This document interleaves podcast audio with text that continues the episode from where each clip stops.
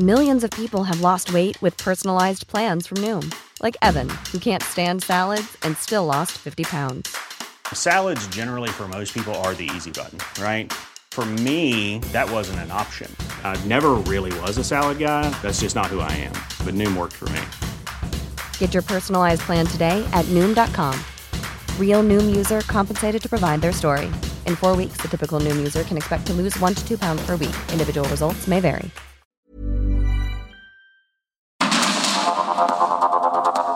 Media Group presenta Sergio Sarmiento y Lupita Juárez. Información veraz y oportuna con un toque personal y humano. Por el Heraldo Radio, donde la H suena y ahora también se escucha.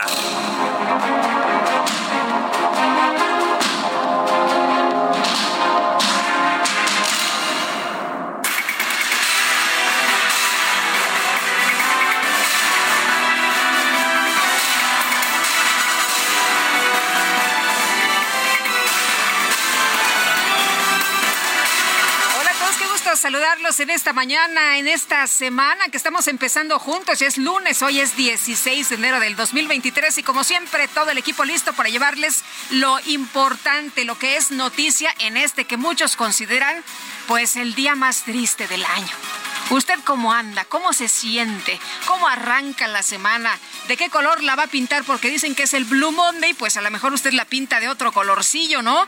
Mucho mejor, más animado. Bueno, pues tenemos una semana muy, muy, muy intensa que empieza pues con todo. Tenemos el tema de las precampañas, tenemos todo lo que pasó este fin de semana en el metro, la inauguración del tramo subterráneo de la línea 12 y qué tal ayer también estos incidentes atípicos que le dicen ahora en el gobierno de la Ciudad de México que se han registrado pues este fin de semana en eh, el metro. Ayer se desprendieron unos vagones ahí en Polanco y por la noche qué tal la corredera el desalojo de las personas en eh, Bellas Artes en Polanco estas imágenes de la gente desesperada no algunos saliendo hasta por una ventana. La inauguración del foro de Davos por supuesto le tendremos información de este tema ¿Qué tal la prohibición de exhibir los cigarros con este nuevo reglamento? Los puntos de venta no podrán mostrar pues estos eh, productos y solo se va a permitir fumar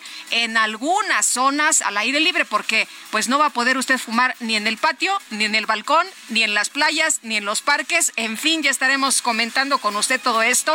Además, además, ¿qué tal Guillermo del Toro de nueva cuenta? Qué felicidad y qué alegría para los mexicanos. Lleva este premio Mejor Película de Animación en, los Critic Choice Awards. Es pues una jornada bastante, como ya escuchó usted, eh, intensa, con muy, muy nutridita, ¿no? Con muchas noticias en este lunes 16 de enero del 2023.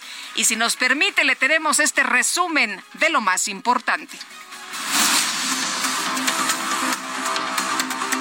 En una carta, Ricardo Mejía Verdeja anunció su renuncia al cargo de subsecretario de Seguridad Pública del Gobierno Federal. Agradeció al presidente López Obrador y a la titular de la Secretaría de Seguridad Ciudadana, Rosa Isela Rodríguez, e indicó que ahora va a concentrar sus esfuerzos en trabajar por Coahuila, su estado natal. El presidente ya le había dicho, ¿no?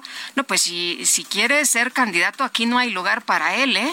Que se vaya, que se vaya. Y Mario Delgado había dicho, bueno, pues quien no quiere respetar las reglas de elección de los candidatos, pues será traidor, porque, bueno, pues ya estaban las reglas y todo mundo había dicho que estaba conforme. En fin, el Partido del Trabajo confirmó que el exsecretario Ricardo Mejía va a ser su precandidato al gobierno de Coahuila. La comisionada nacional política del partido, Valeria Flores, aseguró que esta decisión no representa a ver, usted dígame, explíqueme cómo va a ser esto.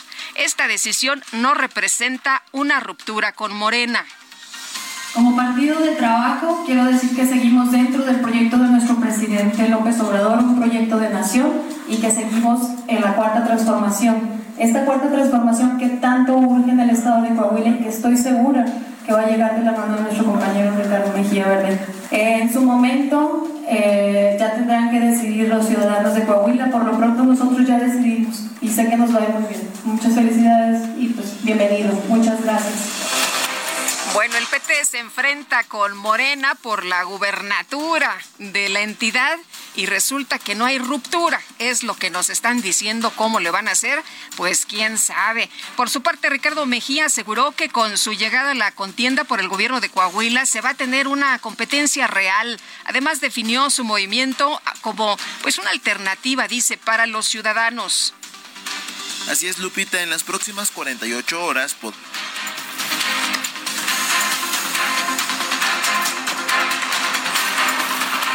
A ver, ¿qué dijo Mejía Verdeja? Vamos a escuchar. Vamos a dar la batalla por la transformación de Coahuila. Vamos a ser respetuosos de la ley, de los plazos electorales, pero precisamente hoy que presento mi renuncia a, este, a esta oportunidad histórica que agradezco enormemente al presidente López Obrador, es también que aceptamos este trabajo. Vamos juntos impulsar la transformación y el cambio para Coahuila y construir una alternativa frente al conservadurismo corrupto que tiene secuestrado a nuestro gran estado de Coahuila. Bueno, y a través de Twitter, el presidente nacional de Morena, Mario Delgado, explicó que Ricardo Mejía no va a ser expulsado de Morena. Y usted dirá, bueno, pues si se va el PT, ¿por qué no lo expulsan de Morena? Pues resulta que nunca militó en ese partido y solo colaboró en el gobierno del presidente López Obrador. El mismo Ricardo Mejía explicaba en este video en donde pues anunció que será una alternativa ciudadana, que él es simpatizante de Morena, que es López Obradorista, pero pues que nunca militó en este órgano político. El secretario de Gobernación, Adán Augusto López, señaló que el reemplazo de Ricardo Mejía en la Subsecretaría de Seguridad Pública podría anunciarse en las próximas horas. Pues que renunció a la subsecretaría, ¿no? Habrá que esperar que se designe quién va a yo creo que en las próximas horas se va a presentar. En las próximas horas. O en los próximos días. Este domingo la dirigencia nacional de Morena llevó a cabo una reunión con los gobernadores emanados de sus filas para pedirles piso parejo. Esto en el trato que le dan a los aspirantes a la presidencia de la República. Dicen que hay que seguir pues apoyando prácticamente a todos y entre todos se encuentran Claudia Sheinbaum, Marcelo Ebrard, Adán Augusto López y ¿qué cree usted? También mencionan sí a Ricardo Monreal.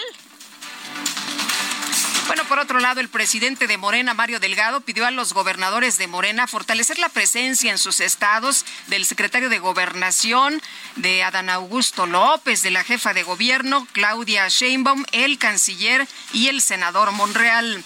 El dirigente nacional del PAN, Marco Cortés, ofreció caminar con la sociedad y con todos los partidos de la Alianza Va por México en el proceso para definir a su candidato a la presidencia de la República en el 2024.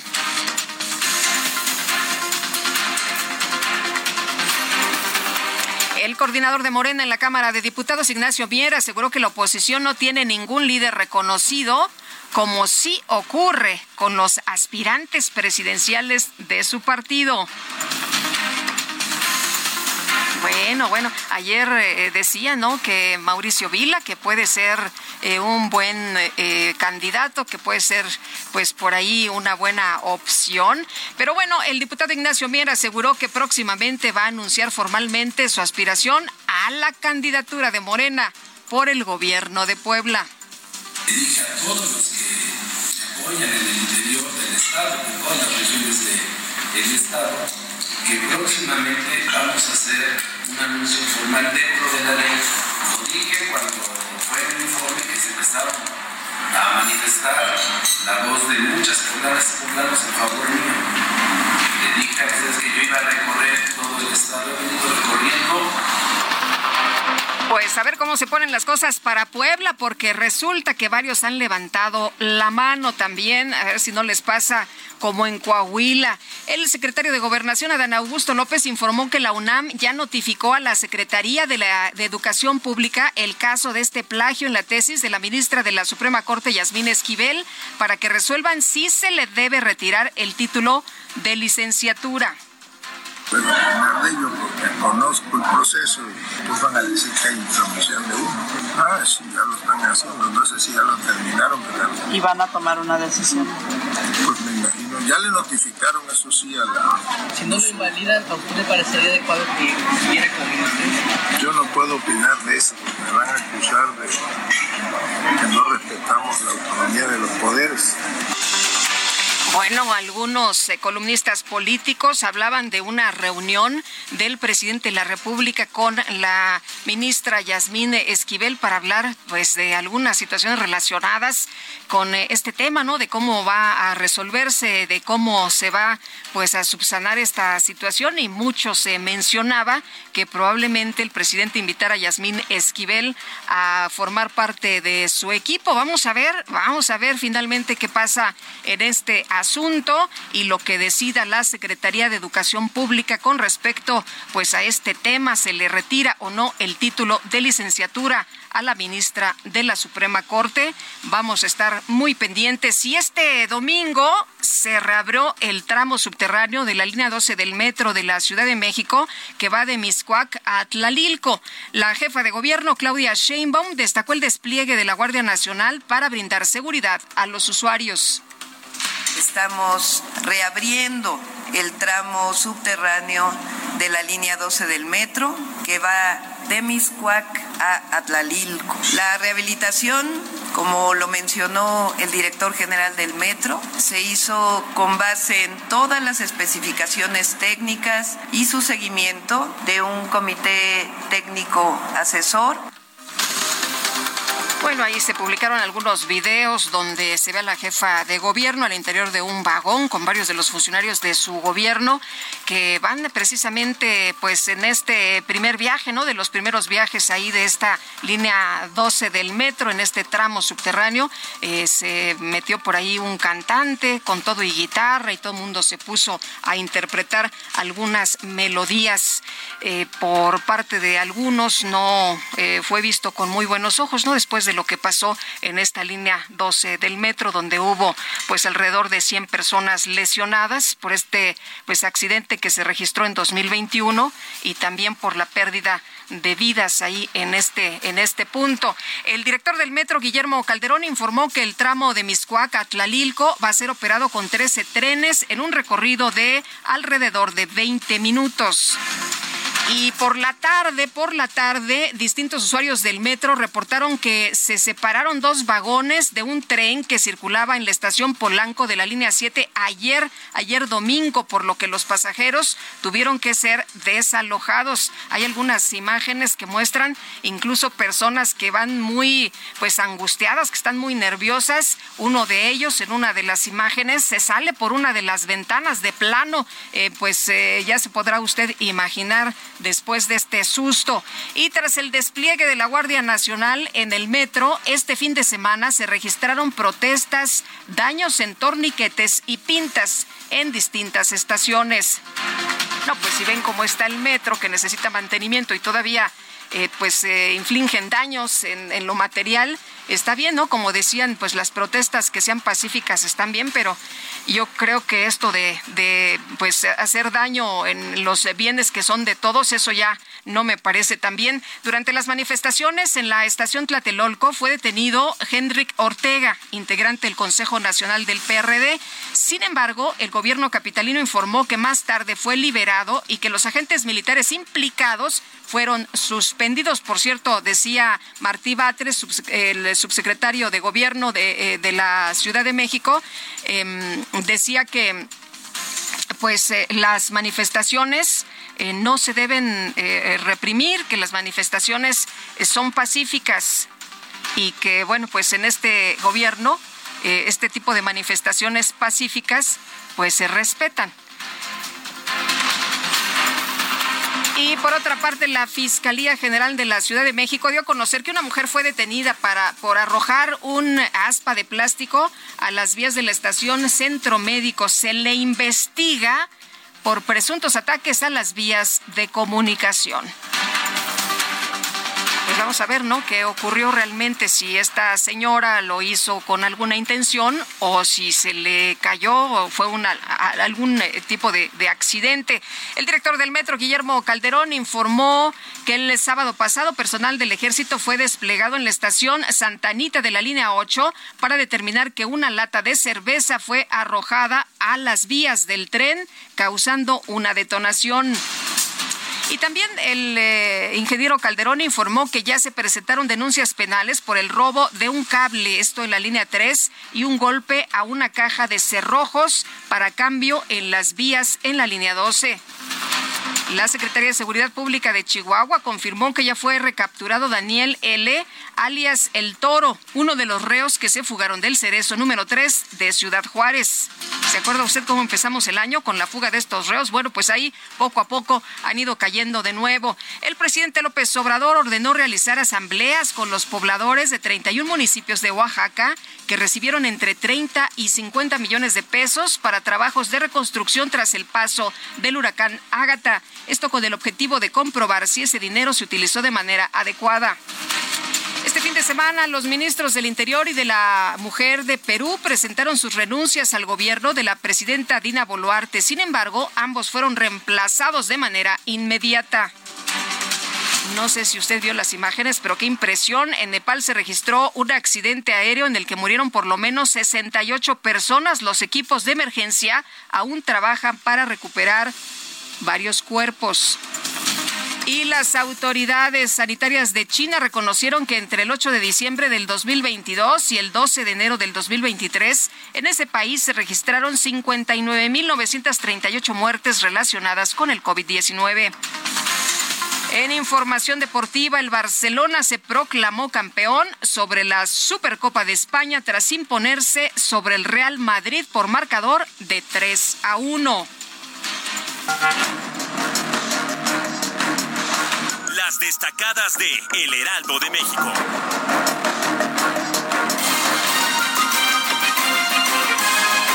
Y está con nosotros aquí en la cabina Itzel González con las destacadas. Itzel, buen inicio de semana, ¿cómo estás? Muy buenos días, Lupita, queridos destacalovers. Excelente inicio de semana y arrancamos, híjole con todo. ¿Qué tal? Viene cargadita, ¿verdad? Venimos bien cargados, ya lo decías tú en el resumen, híjole, y se ve que la semana este viene prometedora. O sea que esto del Blue Monday nos va a pasar de noche, ¿verdad? No, hombre, pues ni tiempo nos va a dar. Nosotros 6:58 y ya andábamos un poquito este corriendo.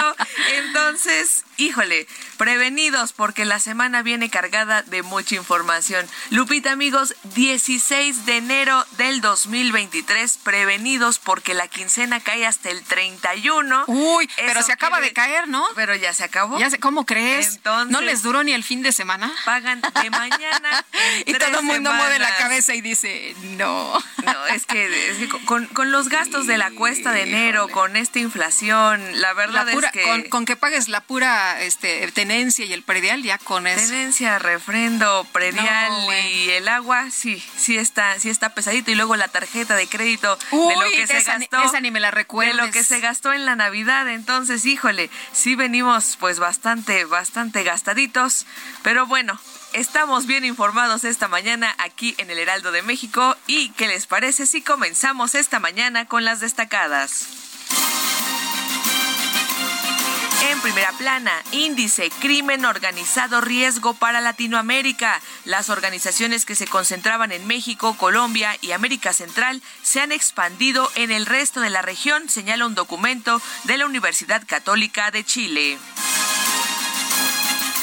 país, Sistema DIF, alojan a mil niños migrantes. Son menores que buscaban viajar solos a los Estados Unidos, pero se quedaron en nuestro país. Ciudad de México, Miscuac a Atlalilco reabre tramo de la línea 12. A partir de ayer recibe a sus primeros pasajeros. Claudia Sheinbaum acompaña recorrido. Estados, Tultepec, abren Museo de Pirotecnia. Busca difundir la importancia de los fuegos artificiales. También alberga alebrijes y toros pirotécnicos. Orbe, en Nepal, avionazo deja 68 muertos, 15 extranjeros iban en el avión. Es el accidente con más decesos desde 1992. Meta Liga MX Tigres se devora a Pachuca, la escuadra regia remonta a los hidalguenses para sellar su segundo triunfo del torneo. Y finalmente, en mercados de menores ingresos, impacto a familias, la inflación en este grupo fue de 9.7% en 2022 debido a que destinan más de 50% de su gasto en alimentos. Lupita, amigos, hasta aquí las destacadas del Heraldo. Muy feliz lunes. Gracias, Itzel. Muchas gracias. Muy buenos días y también feliz lunes para ti. Son las 7 de la mañana con 20 minutos. Nos están reportando que en San Joaquín, la línea 7 del metro, no sirven las escaleras eléctricas y que hay eh, fallas de iluminación también en este punto. Y nos vamos a los detalles con Ángel Gutiérrez, el secretario de Gobernación, Adán Augusto López, afirmó que en las próximas horas podría definir el nombramiento del sustituto de Ricardo Mejía Verdeja al frente de la Subsecretaría de Seguridad Pública Federal. Como usted sabe, el eh, subsecretario eh, Mejía Verdeja se fue eh, pues a buscar la candidatura del PT al gobierno de Coahuila y bueno, pues renunció, renunció el viernes, pero vamos a escuchar Ángel Gutiérrez adelante con los detalles. Así es, Lupita, en las próximas 48 horas podría definirse el nombramiento del sustituto de Ricardo Mejía Verdeja al frente de la Subsecretaría de Seguridad Pública Federal. Así lo informó este sábado Adán Augusto López Hernández, secretario de Gobernación. Al ser entrevistado en Oaxaca, acompañando la gira del presidente López Obrador, se le cuestionó al secretario qué opina sobre la renuncia de Ricardo Mejía, la cual presentó este viernes para poder anotarse como candidato al gobierno de Coahuila por el PT puedo opinar de ello porque conozco el proceso y pues van a decir que hay intromisión de uno. Ah, sí, ya lo están haciendo, no sé si ya lo terminaron, ¿verdad? ¿Y van a tomar una decisión? Pues me imagino, ya le notificaron eso sí a la... Si no lo invalidan, ¿a usted le parecería adecuado que con ministro? Yo no puedo opinar de eso, porque me van a acusar de que no respetamos la autonomía de los poderes. Adán Augusto, quien también es militante de Morena, rechazó opinar en términos partidistas sobre la decisión de Mejía Verdeja de registrarse como candidato a la gubernatura por el PT y con eso convertirse en contrincante del candidato de Morena, Armando Guadiana. ¿No pone en riesgo que pueda ganar Morena en Coahuila? se le preguntó. No sé, yo no hablo de eso, imagínese. Ya le dije que deberían de disfrutar el sol, el aire, hasta la humedad se disfruta aquí, respondió. Con información de Iván Saldaña, Ángel Gutiérrez. Gracias, Ángel. Muy buenos días. Pues ahí la posición del secretario de Gobernación y dirigentes de la oposición aseguraron que la Alianza Va por México está más fuerte que nunca. Elia Castillo, cuéntanos, ¿qué tal? Muy buenos días. Muy buenos días, Lupita. Te saludo con mucho gusto a ti y al auditorio. Bueno, pues así es. Los dirigentes nacionales del PAN, Marco Cortés, del PRI, Alejandro Moreno y del PRD, Jesús Zambrano, enviaron un mensaje de reconciliación y de unidad a través de una foto publicada el día de ayer en redes sociales durante el cuarto informe de gobierno del gobernador de Yucatán, Mauricio Vila, al que asistieron como invitados el coordinador del PRD en la Cámara de Diputados, Luis Espinosa Cházaro, compartió en redes sociales una foto con la frase la coalición va por México está más firme que nunca. Este cambio, Lupita, se da después del relanzamiento de la coalición va por México, que recordemos fue el jueves pasado, para competir por las gubernaturas del Estado de México y Coahuila este año, así como por la presidencia de la República en 2024. Los presidentes nacionales de los tres partidos enviaron pues ese mensaje. Recordemos que hace apenas tres meses durante pues algunos otros actos en los que coincidieron, bueno, por lo menos a Alejandro Moreno, Jesús Zambrano y Marco Cortés no le dirigieron la palabra Recordemos que ya le habían llamado traidor, que jamás iban a volver a confiar en él.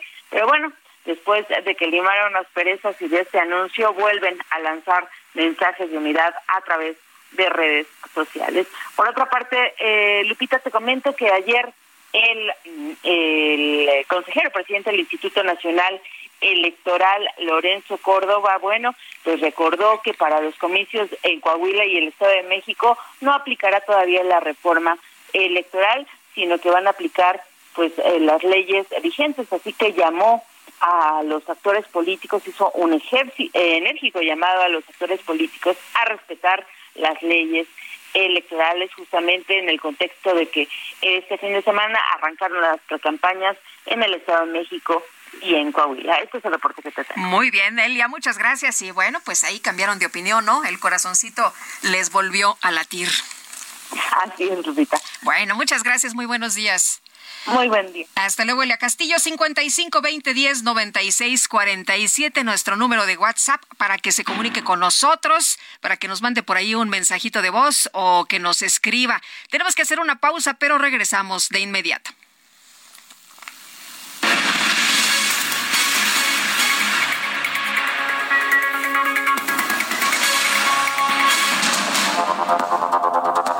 Continuamos con Sergio Sarmiento y Lupita Juárez.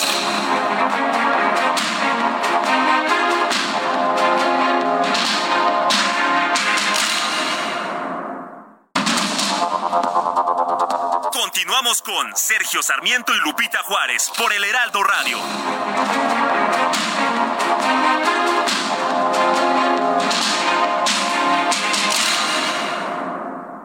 El pulso de tus emociones aumenta cuando te atreves a tomar el volante del nuevo Fiat Pulse, el SUV líder en ahorro de combustible. Estrenalo desde 354 mil pesos o tasa de 9.75%. Eleva tu pulso con Fiat Pulse. Fiat, sé único. Visita tu distribuidor Fiat Chrysler, que 29.9%, vigencia al 31 de enero de 2023. Consulta fiat.com.mx.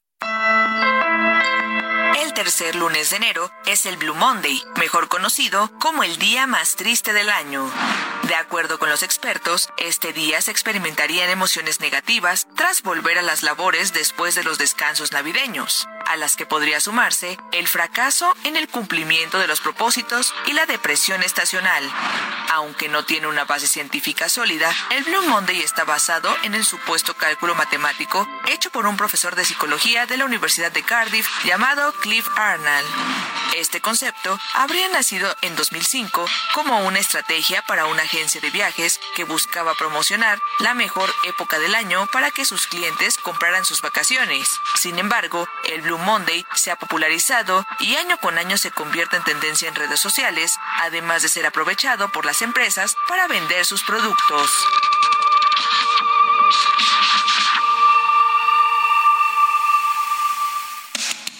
El mundo de la moda en mueble está en movimiento en Expo Mueble Internacional, la feria líder de muebles y decoración en América Latina. Encuentra lo último en tendencias, diseño y calidad en muebles para el hogar, oficina, jardín, infantil, decoración, entre otros. La cita es del 15 al 18 de febrero en Expo Guadalajara. Regístrate en www.expomuebleinternacional.com.mx.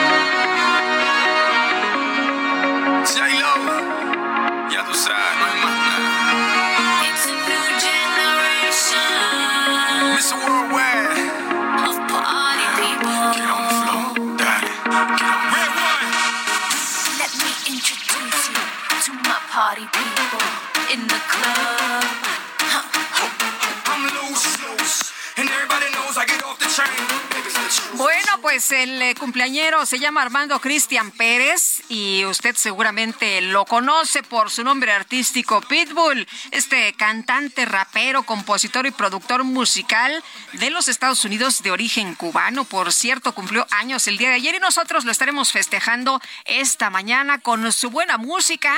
Y en esta colaboración está con Jennifer López. Esto se llama On the Floor. Y a ver si pues le quitamos un poquillo la tristeza a este Blue Monday.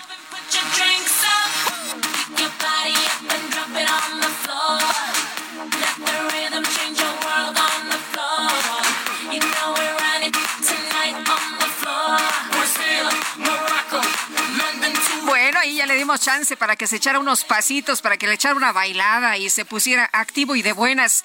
No sé, vamos a los mensajes. Dice una persona del auditorio, buenos días, Lupita, soy Héctor Torres de Tultitlán, en el Estado de México. Como siempre, es un gusto saludarlos e iniciar el día con todo el equipo.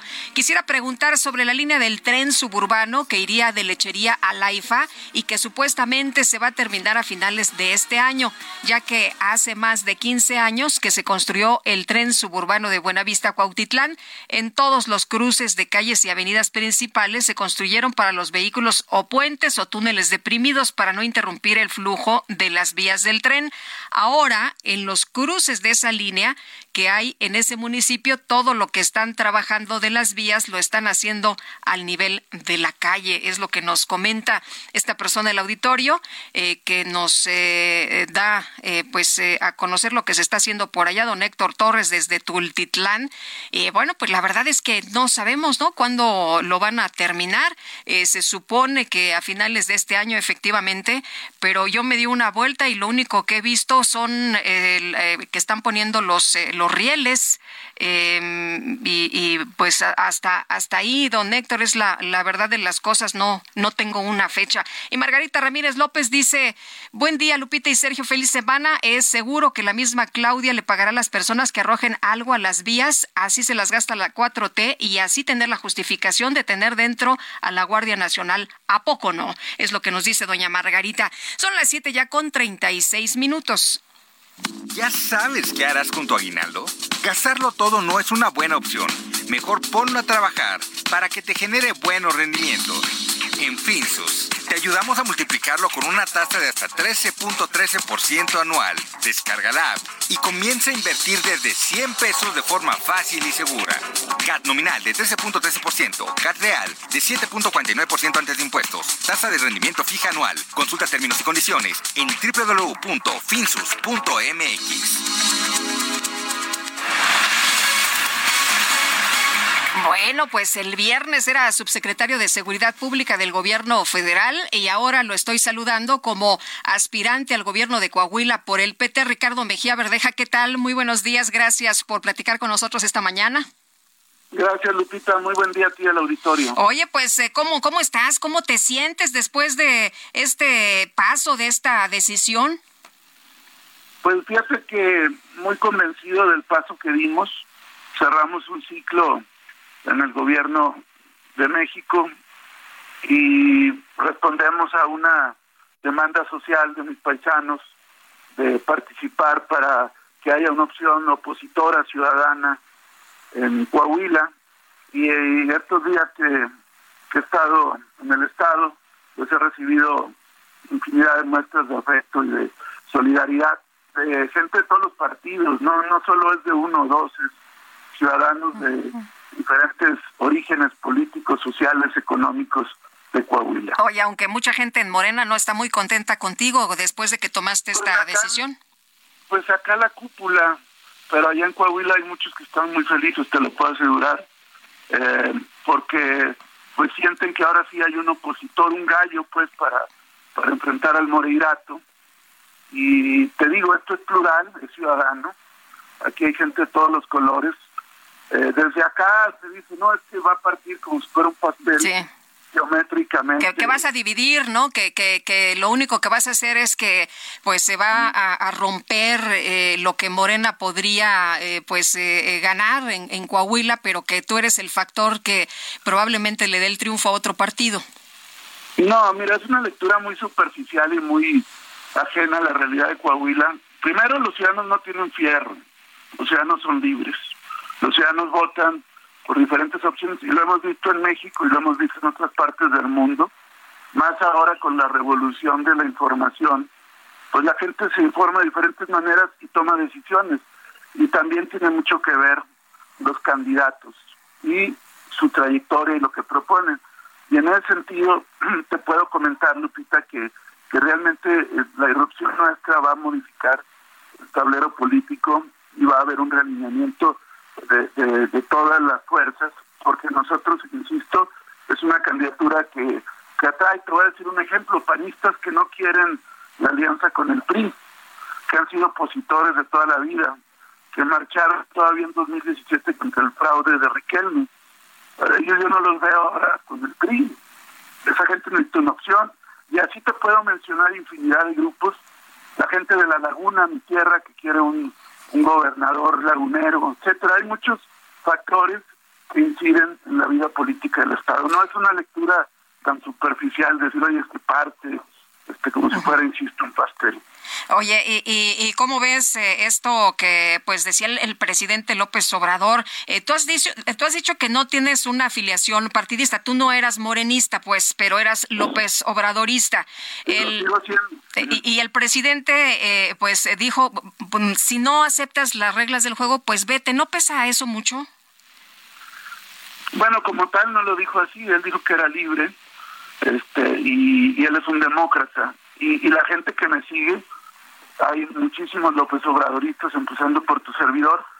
Podemos entender incluso que él, porque él respeta un método que él cree, este, diga que... De las encuestas, ¿no? persona. Sí, eh, yo en lo particular te digo, yo creo que deben ser métodos de elección directa de la gente, así como como los procesos de revocación de mandato, de consulta para lo del aeropuerto, los, los sindicatos que hoy eligen a sus dirigentes por voto universal, libre y secreto. Yo creo en lo personal que así debe ser, pero bueno, más allá de eso, este, nuestro respeto, nuestro cariño, y nosotros vamos por un tema local, un tema de una eh, de un cansancio, de un hartazgo, de una indignación social que hay frente a un régimen de corrupción que todavía en diciembre en los gritos sacaron un, un paquete para que se pueda nuevamente endeudar Coahuila, se pueda renegociar con jugosas comisiones y esos temas son los que se deben debatir. No había una voz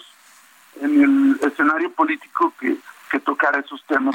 Eh, pero Ricardo, ¿por qué aceptaste entonces participar? Lo que se ha dicho es que tú conocías el método de selección. Y... Pues sí, pero un método que no puede torcerse, o sea, y lo vamos a ver ahora en la elección. Yo no responsabilizo más que a la dirigencia y particularmente a Mario Delgado. Además, un dirigente que no va a los estados, no hace política, nomás llega a los mítines ya cuando son hechos consumados. O sea, aquí un trabajo político es ver a la gente, escuchar, ver qué siente, quién... Y yo te puedo decir que eso no se hizo. Y, y tan, tan la gente no considera que se ve reflejada en, esa encuesta, que, que por eso mucha gente eh, protestó y se mantuvo eh, dispuesta a que hubiera una reconsideración, lo que no se quiso hacer. Ahora, Mario Delgado ha dicho, el dirigente nacional de, de Morena, que será traidor quien divida el partido en Coahuila. Pues entonces le está diciendo traidor a un partido aliado de la 4T. O sea, ¿por qué en el Estado de México es bueno el PT y en Coahuila va a ser malo el PT? O sea, finalmente eh, pues lo que ahí hay que hay que acusar recibo es que pues no hubo una operación política adecuada. A mí me han dicho es que vas a dividir, pues no se puede dividir lo que no está unido. Y finalmente, pues ningún partido de la alianza pues quiso reivindicar esa esa candidatura y, y no, y no puedes obligar, este, coaccionar a la gente a que a que tome decisiones. Es como Oye, pero vas a enfrentar a Morena con Morena? No, voy a enfrentar al régimen del Moreirato con un movimiento plural coahuilense donde va a haber gente de todos los partidos políticos. Oye, y bueno, em, eh, ha dicho el señor Guadiana que pues tú habías aceptado, que tú diste tu palabra y que ahora tu palabra entonces no vale. No, la encuesta estuvo mañana y por un lado y por otro lado hay un amplísimo repudio a su candidatura. Yo no puedo ser oído sordo a la gente que dice años más de esta gente y queremos un candidato opositor, no alguien que les eche porras cada vez que puede. O sea, eh, a mí me ataca, pero a, Moreira y a Manuel Jiménez y a Riquelme les echa porras, imagínate. Eso no es un candidato opositor. Ricardo, ¿por qué esta, eh, pues estas ganas, por qué este interés en gobernar Coahuila? Mucha gente dice, oye, pero, pero mucha gente levanta la mano y quiere gobernar. ¿Cuál es el fondo del asunto? ¿Por qué, por qué tanto interés? Porque la gente me lo pidió, Lupita. Yo podría haberme quedado este, aquí a pechugar y decir, bueno, ya ni modo, pero la gente... Y además como subsecretario del gobierno federal, ¿no? Era una posición importante. Y, y, había quien me decía, oye, no dejes ser, mira que es un error, que es... Pero mira, llega un momento en la vida de una persona que tiene que responder también por un reclamo social. Yo te pido ahí que veas y pregunten, ustedes son muy buen medio, cómo está la gente allá, y la verdad es que la gente eh, que nos recibió particularmente este fin de semana, eh, decían, bueno, no respondiste, no nos dejaste colgados. O sea, eso fue lo que a mí me motivó más, no, no una aspiración unipersonal. De hecho, te lo puedo asegurar, nosotros a partir de todo este movimiento y de, y de mucha gente que nos insistía, fue que decidimos participar. Muy bien, pues Ricardo Mejía, aspirante al gobierno de Coahuila por el PT, gracias por platicar con nosotros esta mañana. Muy buenos días. Buenos días, Lupita. Hasta luego. Gracias, igualmente. Son las 7 ya con 45 minutos. En Soriana, 12 packs de cerveza Indio, 2X o Miller en lata, 99 pesos con 200 puntos. Soriana, la de todos los mexicanos. A enero 16, aplica restricciones, evite el exceso. Y horas después de que Ricardo Mejía Verdeja presentara su renuncia como subsecretario de Seguridad Pública para competir por la gubernatura de Coahuila bajo las siglas del PT, el senador Ricardo Bonreal de Morena en eh, pues su cuenta de Twitter hizo un comentario, criticó la estrategia de su partido para la elección del candidato en la entidad y recalcó que la separación podría hacerlos perder. Él escribió, las elecciones en el Estado de México y Coahuila serán competidas. El exceso de confianza convertido en arrogancia no es un buen principio. Morena resolvió bien para la entidad mexiquense y en el Estado del Norte son indispensables el PT y el Partido Verde para triunfar. La unidad es la clave, escribió en su cuenta de Twitter. Y Mario Delgado, dirigente nacional de Morena, ¿cómo te va? Qué gusto saludarte. Buenos días. Hola Lupita, ¿cómo estás? Buen día. Oye, pues ya empezaron las precampañas en el Estado de México y en Coahuila. ¿La unidad es la clave para ganar? Así es, ayer eh, estuvimos en, en Nesa, en la mañana, en la tarde en Torreón, el sábado arrancamos en Toluca, acá en el Estado de México, y después en Saltillo. Estamos trabajando con la militancia para que ahora es pre-campaña, solo es para militantes y simpatizantes, este, para que empecemos a trabajar y poder eh, lograr el triunfo. Y la unidad pues es clave, usted es el secreto siempre en Morena. Oye, y cosa que no está pasando en Coahuila, ¿no? Ahí la situación muy complicada, ¿o cómo la ves? Bueno, pues ahí ya este, se tomaron otras decisiones por parte de nuestros aliados. Nosotros vamos a enfocarnos en nuestro movimiento, en Morena, en, en es eh, quien tiene la expectativa de cambio en el estado de Coahuila y pues vamos a trabajar en ello. Oye, ¿cómo se va a poder manejar este asunto de Coahuila? Porque estamos acostumbrados a ver eh, que van juntos el PT, que van juntos con Morena, que van juntos en alianza con el Partido Verde y ahora en Coahuila se enfrenta Morena y PT. Sí, bueno, pues ellos van a hacerle eh, su intento también así lo decidieron ellos, nosotros los respetamos aunque no coincidamos. Pero pues nosotros vamos a enfocar en lo nuestro. Nuestros adversarios pues no van a ser ellos, nuestros adversarios van a ser eh, los del PRI, los del PAN y los del PRD que imagínate quieren llegar a casi 100 años de estar gobernando sin alternancia, lo mismo que en el Estado de México, son los dos estados donde no ha habido cambio y donde el deseo de que haya algo diferente por parte de la gente es muy grande y ese deseo de cambio pues lo siempre se ubica y se radica en Morena. ¿Y Ricardo Mejía Verdeja es un traidor? Pues digamos que pues es un político sin palabra. Tú, tú habías declarado, ¿será traidor quien divida el partido en Coahuila? Pues sí, no, mira, en Morena decide la gente, decide el pueblo. Y en Morena tenemos uno de los principios, es no traicionar al pueblo, no mentir, no robar y no traicionar al pueblo. La decisión del pueblo fue que Armando Guadiana eh, fuera el candidato, ganó ampliamente las encuestas, por mucho. Y pues después, aún que se había firmado un compromiso de respetar los resultados, pues no se respetó. Entonces, pues, eh, si, no respetas la voluntad de la gente, del pueblo, pues no tienes muchos elementos para, para que te vaya bien. Ahora, lo que dice eh, Ricardo Mejía es que pues eh, no se hicieron bien las cosas, que, que no estuvo bien esta encuesta, da, a entender como que, pues, bueno, no, no de entender, claramente dice, ¿no? Que estuvo ahí manipulado.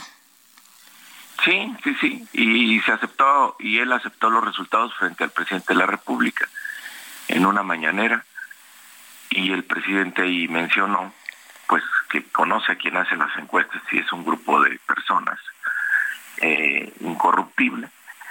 Y bueno, pues tiene, digo, tiene que construir ahí su historia para pues para tapar lo, lo que hizo. Pero la gente está muy atenta. Y la gente está con Morena, está con nuestro movimiento. Oye. Y, nuestro, y sabe que nuestro adversario, pues es el representante del PRI y del PAN, que es eh, lo mismo, es del mismo grupo político que ha eh, saqueado durante tantos años a Coahuila. O sea que Ricardo Mejía ni te preocupa. No, nosotros nos estamos sobre sobre el PAN PRI y el, el, el PRD, son quienes nos ocupan porque tiene que haber un cambio ahí. No, imagínate, es casi impensable, ¿no? De que llegaran a 100 años gobernando. Ahora en el Estado de México las cosas eh, son eh, distintas, ¿no? Ahí sí rápido todo el mundo aceptó y bueno, pues eh, ¿cómo van? Eh, ¿Van como caballo de hacienda? Ahí se actuó con principios, ahí es un grupo político de mucha experiencia que sabe que lo importante es el proyecto, no las personas.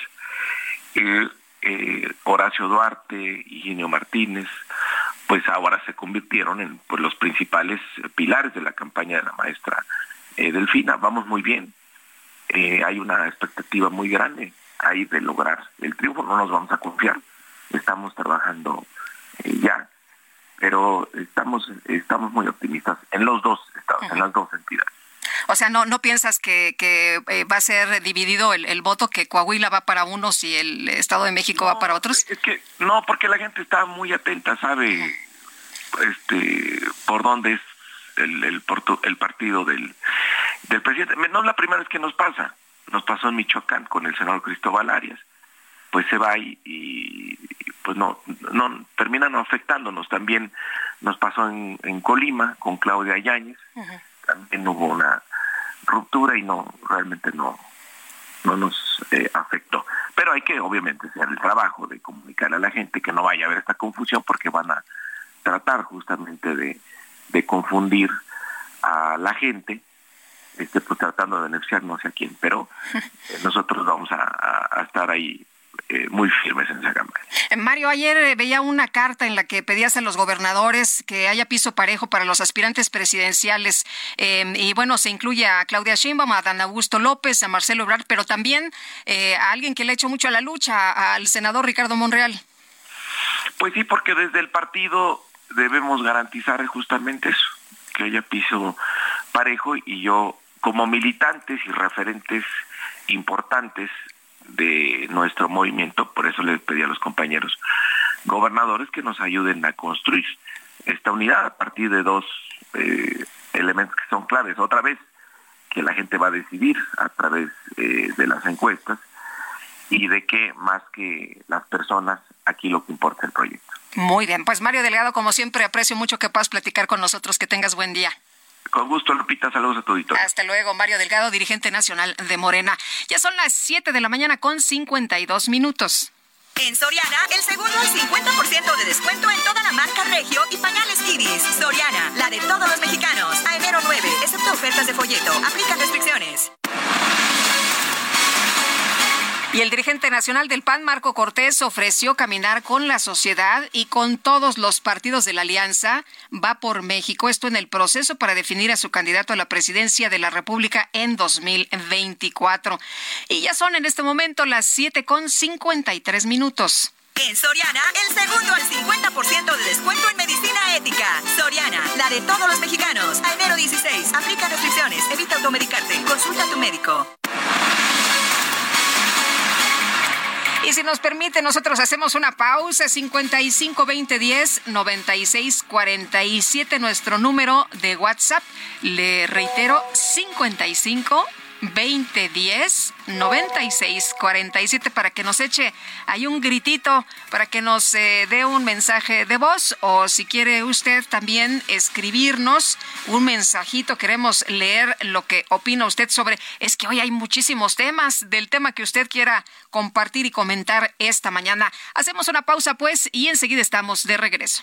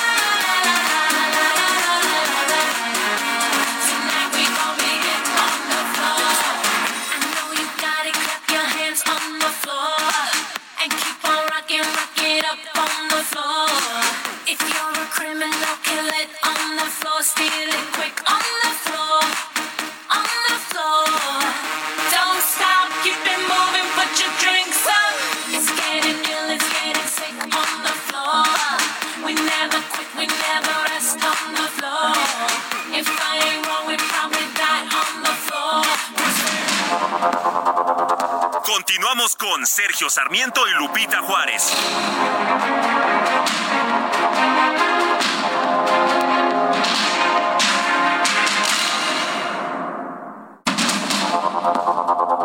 Continuamos con Sergio Sarmiento y Lupita Juárez por el Heraldo Radio.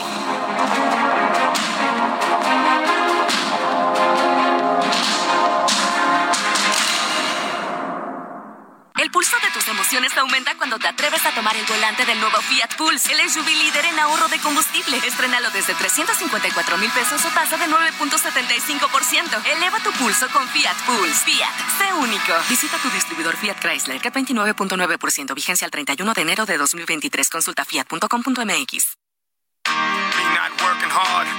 Yeah, right, picture that with a Kodak. Or better yet, go to Times Square, take a picture of me with a Kodak. Took my life from negative to positive, I just want y'all to know that. And tonight, let's enjoy life. Pitbull, Nadia, Neo, that's right.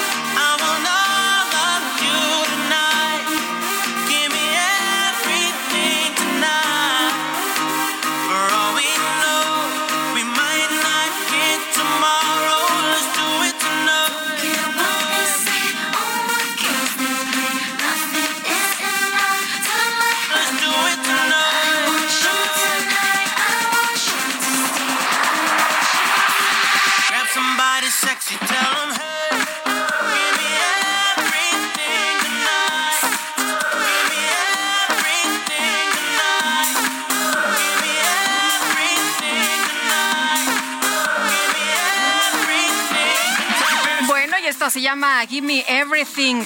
Estamos escuchando al del cumple. Ayer cumplió Pitbull años, está chavo, 43 años. Y bueno, lo estamos escuchando en una de las colaboraciones. Como usted sabe, él ha hecho, eh, bueno, es uno de los más solicitados, ¿no? Con Ricky Martin, con Cristina Aguilera, con, eh, pues ya escuchábamos eh, J-Lo, en fin. Y nos dice Alejandra Echeverría Mireles, me gusta Pitbull, tú muy bien, Lupita. Qué bueno que lo escogieron esta mañana. Bueno, pues para combatir el Blue Monday, Un ratito de brincos, de saltos, de buena música, de movimiento, para echarle ganas a la vida. Y nos dice eh, Juan Echenique March, buenos días, Lupita, excelente inicio de semana. Los videos no mienten, fueron los usuarios del metro quienes auxiliaron a otros pasajeros para abrir las puertas de los vagones que se trabaron en el incidente, entre comillas, de la estación de Polanco. Valga un reconocimiento a esos héroes, evidenciando que la Guardia Nacional solo está de adorno en las instalaciones del metro de la Ciudad de México, es lo que nos dice don Juan Echenique March. Pues sí, vimos en los videos que las personas, pues rápido, ¿no? Tratan de abrir las puertas y de ayudar a quienes estaban ahí atrapados. Eh, hola Lupita querida, ya sé que Sergio anda de viaje por allá por las Europas. Jejeje, que tengas tú y todo el equipo de trabajo una excelente semana. Yo ya recuperada de COVID, gracias a Dios, y feliz nuevamente escuchándolos desde tempranito. Saludos desde San Jerónimo. Ahora soy su radio escucha de todos los días. Pues un abrazo, Pati. Y pues sí, Sergio estará dándonos sus comentarios desde esta cumbre tan importante, esta cumbre mundial de negocios allá en Davos. Pues, Le quiero decir rápidamente, nada más que en Davos hay uh, una eh, seguridad de alrededor de cinco mil elementos de la Guardia Suiza para cuidar a los líderes mundiales en este foro económico. Aquí en la Ciudad de México, en el metro, hay seis mil elementos de la Guardia Nacional. ¿Qué le parece? Ayer eh, reinició la marcha del metro, ya que estamos hablando del tema, en el tramo subterráneo de la línea 12. Eh, pues eh, parecía que todo estaba muy tranquilo, muy bien, pero en la noche se presentaron dos incidentes, uno en la línea 7 y uno en la línea 8. Vamos a platicar y le agradezco como siempre a Fernando Espino, secretario general del Sindicato Nacional de Trabajadores del Metro, que converse con nosotros y nos diga cuál es la situación, cómo ven ellos las cosas en el metro. Fernando, gracias, muy buenos días. Eh, buenos días, Lupita. Estoy a tus órdenes. Eh, Fernando, ¿cuál es la evaluación en estos momentos? ¿Cómo ven ustedes lo que está ocurriendo en el metro? Nos dicen que hay incidentes atípicos. Ustedes que conocen, pues ahora sí que las tripas, ¿cómo ven las cosas en el metro? ¿Cómo está funcionando? No, mira, la opinión de los trabajadores, Lupita, es eh, que cualquier máquina, incluyendo al metro, si se deja de dar mantenimiento en algún momento va a dejar de operar o va a tener fallas como se han manifestado desafortunadamente. Esto si no ocurre en antes accidentes graves o fatales. Eh, creo que el metro se le dejó de invertir dinero para el mantenimiento desde hace ya más de 24 años, Lupita. Esto hay que registrarlo. Y lógicamente con, con el paso de los años, en cualquier momento tenía que manifestarse esta serie de, de fallas que se están dando con mucho mucha incidencia. Pero no hay mano negra, no suceden cosas raras, no suceden cosas extrañas, tampoco fallas atípicas eh, que provoquen ya la muy frecuentes incidentes. Lo que sucede es que no se le ha dado una atención debida por parte de las autoridades que han pasado, repito, desde hace ya más de 24 años. Oye, lo que, lo que hemos, lo, lo que hemos visto, por ejemplo, ayer en la línea 7, que se desprende un vagón, eh, y, y luego eh, más tarde, ayer mismo, en la línea 8, ahí en la estación de Bellas Artes, que pues parece que tiraron, lanzaron un objeto, una, una lata, de hecho, de refresco, y, y que, y que se, se incendia, que se detiene. Co- ¿cómo, ves, ¿Cómo ves esto? Eh, eh, ¿Esto es por falta de mantenimiento, por accidentes? Eh, ¿Qué ocurre realmente? Mira, Lupita, se, mm, se registran últimamente algunas fallas como eh, fue en la raza que fue el tema de cables en uno de los registros, cables de señalización que provoca el impacto, el choque. Después hay una cabina rota que es provocado por un cable suelto, allí mismo en la línea 3. Eh, después en la línea 12, en Ermita, un vehículo auxiliar de una empresa externa que está dando mantenimiento en esta línea SO. eh, eh, se golpea un aparato de señalización y también eh, lo de ayer que se rompe el enganche entre dos carros de los trenes, que es desgaste del material y por uso ya y por la falta de mantenimiento, por no cambiarlo. Y lo que sucede en Bellas Artes, pues es provocado por un circuito, eh, un cortocircuito provocado por un bote de refresco que estaba allí en las vías. Eh, esto es eh, realmente lo que sucedió. Este, no, no hay otra cosa típica, no, no, no. No podemos buscar. ¿Sabotaje? No, no, no. Pues yo te estoy diciendo cuáles fueron las causas de cada una de las fallas. Te digo que no hay, pues, no hay mano negra, no hay sabotaje. Eh, te estoy diciendo el por qué sucedieron cada una de las fallas. Eh, es algo normal. Eh, Falta de mantenimiento, dices, ¿no? Fal- Falta de mantenimiento, Lupita. Se necesitan recursos, se necesitan, mira, nosotros hemos planteado a las autoridades, a- a- al, al Congreso de la Ciudad de México, que necesitamos recursos alternos al presupuesto que se asigna al metro, que no alcanza para nada. Estamos solicitando 3.500 de pesos, 3.500 millones de pesos para dar mantenimiento preventivo y correctivo a los trenes. Estamos también eh, solicitando 30 mil millones de pesos para inyectarle, para eh, cambiar y rehabilitar todos los cables que están eh, ya, pues, terminaron su vida útil y así también los aparatos instalados como son los transformadores, como son la parte electrónica, los aparatos de vías que hay que revisarlos, hay que hay que este, darles un buen mantenimiento. Esto es falta de recursos, no no hay otra situación rara. No podemos siquiera permitir que nos digan que hay sabotaje. El gran problema también que tenemos es el robo de cable por indigentes, por gente que se dedica a eso. Pero este robo se da por, eh, afuera, por, por las calles, Lupita, y también dentro de las estaciones. Hay gente que se pasa, eh, sobre todo en la línea A, se roba el cable, lo corta, se lo lleva, y, y aquí pues no es cuestión de, de los trabajadores, es cuestión de la vigilancia interna. No pasa nada. Ahora, lo más grave es que ahorita se esté judicializando todos los eventos, lo que nos retrasa el entrar a, laborar, entrar a, recomponer las fallas y poner en servicio eh, los trenes en, el menor tiempo posible. Nos tardamos hasta tres horas hasta que llega la, fiscalía, hace sus estudios, hace un escándalo, eh, no sé qué va, a quién va a acusar y hasta entonces entramos nosotros para darle mantenimiento a la falla y poner en circulación los trenes eh, en el momento. ¿Qué piensas de la Guardia Nacional, la presencia de la Guardia Nacional en las instalaciones? Mira, para nosotros como trabajadores no es necesario. Eh, yo creo que en lugar de beneficiar, eh, pues eh, eh, obstruye las labores de los trabajadores.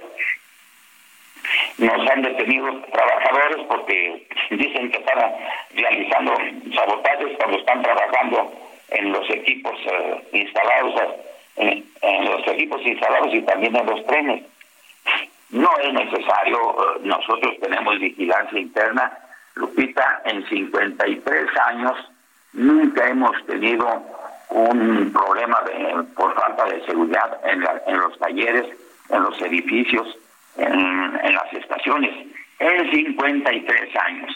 Yo no sé el por qué, sin embargo, pues respetamos la decisión del Poder Ejecutivo Federal y también del local. Ellos sabrán eh, por qué los envían, pero no es eh, necesario para, en opinión de los trabajadores. Muy bien. Pues Fernando Espino, secretario general del Sindicato Nacional de Trabajadores del Metro, como siempre, gracias por tomar nuestra llamada. Muy buenos días. Le agradezco mucho, Lupita. Hasta Gracias luego. Bueno, y en estos momentos se ha designado a Luis Rodríguez Bucio, nuevo subsecretario de Seguridad en sustitución de Ricardo Mejía Verdeja, que como usted sabe buscará la candidatura del PT al gobierno de Coahuila. Y vámonos rápidamente con Mario Miranda desde la estación Miscuac de la línea 12 del metro. Este domingo, Mario, se puso ya en eh, activación el, eh, pues, la parte subterránea de esta línea 12. Cuéntanos cómo están funcionando las instalaciones, cómo está eh, llegando la gente, qué es lo que está pasando a esta hora. Buenos días. ¿Qué tal, Lupita? Muy buenos días. Pues informo que luego de permanecer cerrada por más de 20 meses la línea 12 del metro por el accidente ocurrido el 3 de mayo del 2021, donde colapsó un tren y perdieron la vida 20 personas. Este, este, el día de ayer, domingo 26 de enero, la jefa de gobierno, Claudia Sheinbaum, dio el banderazo para la reapertura de las nueve estaciones subterráneas que están en funcionamiento en el tramo que recorre desde el metro Miscuac al metro Atlático. Las estaciones que estarán operando son Miscuac, Insurgente Sur, Hospital 20 de Noviembre, Zapata, Parque de los Venados, Eje Central, Ermita, Mexicalcingo y Aclatilco. También informante que nos han comentado el personal del metro que para utilizar esta línea de 12 solamente se, se podrá ingresar con la tarjeta de movilidad. Y te informo que la operación hasta este momento es con, es con normalidad. La afluencia de personas todavía es poca, no hay mucha, mucha gente, mucha gente a lo mejor todavía no está informada de que ya está la reapertura de estas nuevas estaciones subterráneas. Hasta el momento no ha habido ningún incidente desde el día de ayer hasta ahora. Está funcionando con normalidad. El tiempo estimado del recorrido de Miscuac hacia, hacia Aclatilco es aproximadamente de 30 minutos. Te informo que este día en la mañana, como a las 7.30, sí hubo una, una pequeña falla. Desalojaron un tren por una falla en la línea 7 en la estación de Río San Joaquín. Hasta el momento, Lupita, la línea 12 luce con normalidad su funcionamiento. Muy bien, pues tomamos nota. Muchas gracias, Mario. Buenos días. Seguimos pendientes, buenos días. Seguimos muy atentos, por supuesto, y representantes de la industria tabacalera, comercial, de servicios y restaurantera anunciaron que pues van a alentar la presentación de amparos para que los agremiados no sean sancionados por estas nuevas regulaciones para el control del tabaco. Vamos a platicar con Cuauhtémoc Rivera, él es presidente de la Alianza Nacional de Pequeños Comerciantes. Cuauhtémoc, ¿qué tal? Muy buenos días. Muy buenos días, Lupita. Mucho gusto saludarte. Igualmente. Oye, pues eh, cuéntanos, ¿cómo ven ustedes con el nuevo reglamento? Pues los puntos de venta ya no van a poder mostrar sus productos, eh, solo se van a permitir zonas para fumar eh, al aire libre y esto en algunos puntos específicos, porque ni en las playas, ni en los parques, ni en los eh, balcones, ni en los patios, en fin. ¿Cuál es el impacto que ven ustedes con esta decisión? Pues mira, esta es una, esta es una, un reglamento que nace a contrapelo de la ley, porque realmente el espíritu de la ley no llega tanto, o sea, estos agarraron pa'l monte, se fueron hasta el fondo, y eh, nosotros participamos de una consulta a través de CONAMER, les hicimos mil observaciones, no tomaron en cuenta ni una, y de manera antidemocrática se mantuvieron en su macho, y COFEPRIS eh, terminó por empujar la publicación de su reglamento de origen, que es este que tú señalas, en donde la afectación principal, por lo menos en, el lo que al canal del pequeño comercio país eh, es que no se permite la exhibición de los cigarros en los puntos de venta, argumentando, o el argumento que dieron bastante eh, obtuso, de que exhibirlos es una, es una acción de publicidad. Porque nosotros dijimos eso no es publicidad, simplemente la exhibición eh, de los de la mercancía a la que todos los consumidores tienen derecho respecto a todos los segmentos para que ellos la aprecien y determinen qué comprar o no comprar. Entonces esto afectará al pequeño comercio en sus ingresos hasta en un 25% al final del día. También va a afectar a los consumidores porque pues, no van a poder tomar una decisión eh, correcta o informada a la visual. Y tercero, conculca el, el comercio en la que todo toda la economía mexicana se cierne, que es que todo aquel producto legal se pueda comercializar en condiciones regulares. Nos piden ahora que escondamos la mercancía, que exhibamos una lista de precios, en fin. Vamos a estar muy atentos de todo esto, Lupita, porque antes de, bueno, desde luego que vamos a tratar de aquel compañero pequeño comerciante que decida irse al amparo, pues lo vamos a asesorar, lo vamos a, a guiar para que lo hagan los mejores términos y al, al, menor costo. En el caso nuestro, la vía del amparo es muy cuesta arriba, porque somos cerca de 700 mil tiendas o puntos de venta o un millón doscientos mil tomando en cuenta todos los formatos y pues no no no, no nos resulta viable la eh, es impensable poder llevar un millón doscientos mil juicios de amparo porque son individuales y son aplicables a cada quien por tanto pues vamos a empujar a aquel que, que lo decida así pero lo, fundamental vamos a establecer una con lupa cualquier acto de corrupción o extorsión que cualquier autoridad de todo nivel quiera hacer a los compañeros.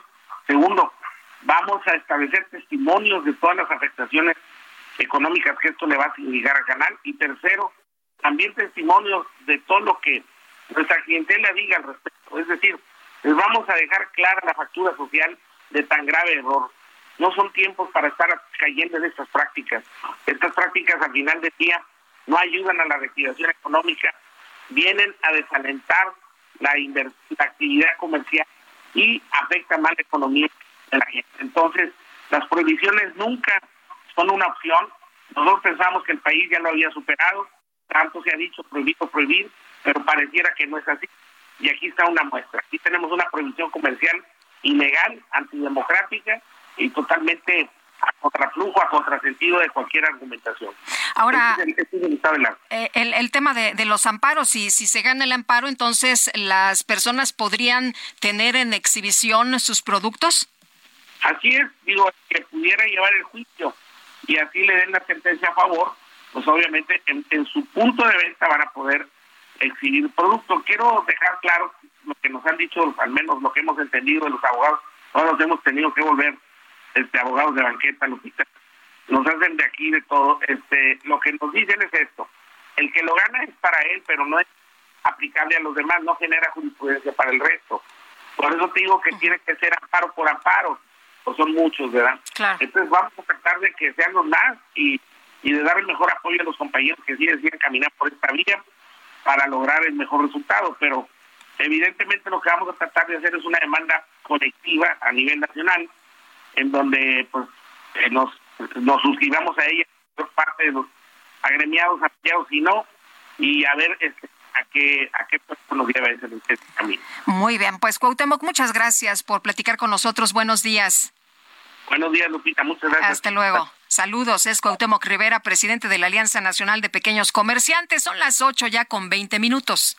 En Soriana, compra uno y el segundo al 50% de descuento en todos los vinos o licores. Soriana, la de todos los mexicanos. A enero 16, aplica restricciones, evita el exceso. El Químico Guerra. Con Sergio Sarmiento y Lupita Juárez. Químico Guerra, ¿cómo te va? Muy buenos días, buen inicio de semana.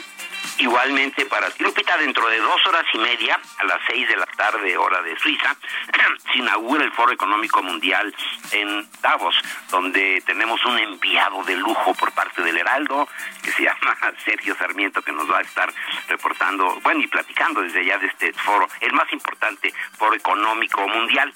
Y eh, te digo Davos y no Davos porque así se pronuncia Davos. Fíjate que mi hermana menor, Claudia, vive en un en pueblito gemelo, ahí muy cerquita, y se llama Suos, no Suos, sino Suos, así como Davos. Pero bueno, aquí ya se quedó lo de Davos.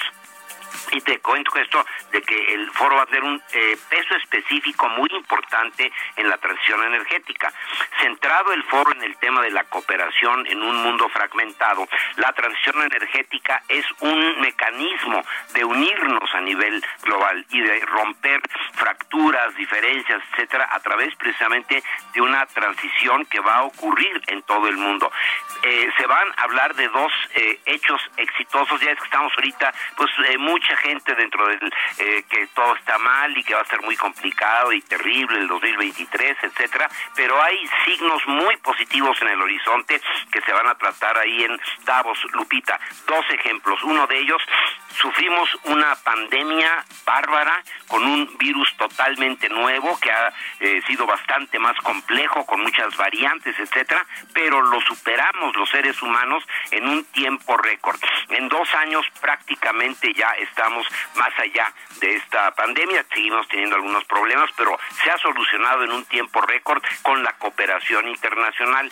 Lo mismo con la crisis energética. ¿Te acuerdas, Lupita, que hablábamos todavía en octubre de que se esperaba un eh, invierno terrible para los europeos porque ya no había gas eh, ruso, iban a pasar fríos, que se iban a disparar los precios eh, por, mm, por las nubes, etcétera?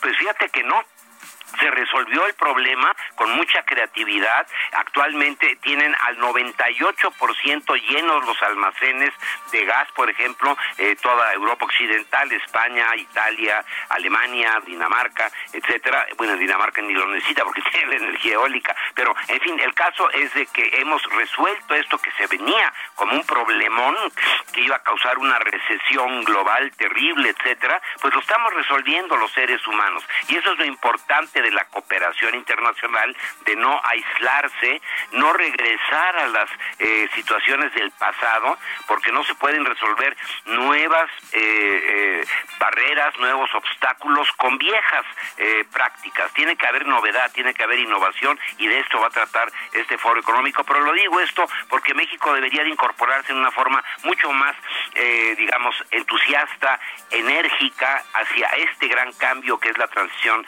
energética, cosa que ojalá suceda y pues por lo menos eh, después de un año y medio, que es lo que falta, ¿no? De esta visión retrógrada, esperamos que México se incorpore, se enganche, digamos, Lupita, al ferrocarril de la transición energética, que es el futuro de la humanidad, para lograr bienestar para todos, Lupita.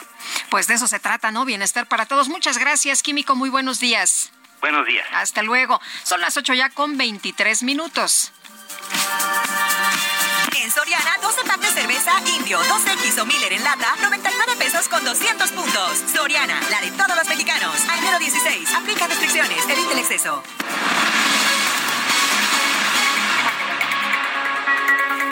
Y le quiero recordar nuestro número de WhatsApp 552010 9647. Si quiere mandarnos un mensajito de voz o quiere escribirnos, lo puede hacer en este número de WhatsApp 552010 9647. Vamos a una pausa, tenemos que hacer una pausa, pero enseguida estamos con usted. Tenemos mucha, mucha información.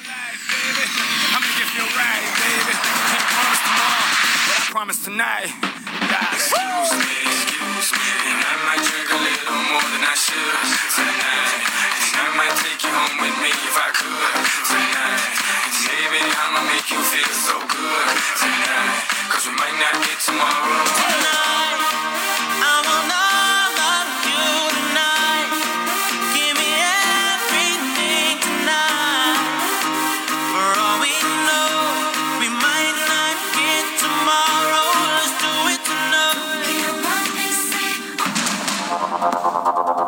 Continuamos con Sergio Sarmiento y Lupita Juárez.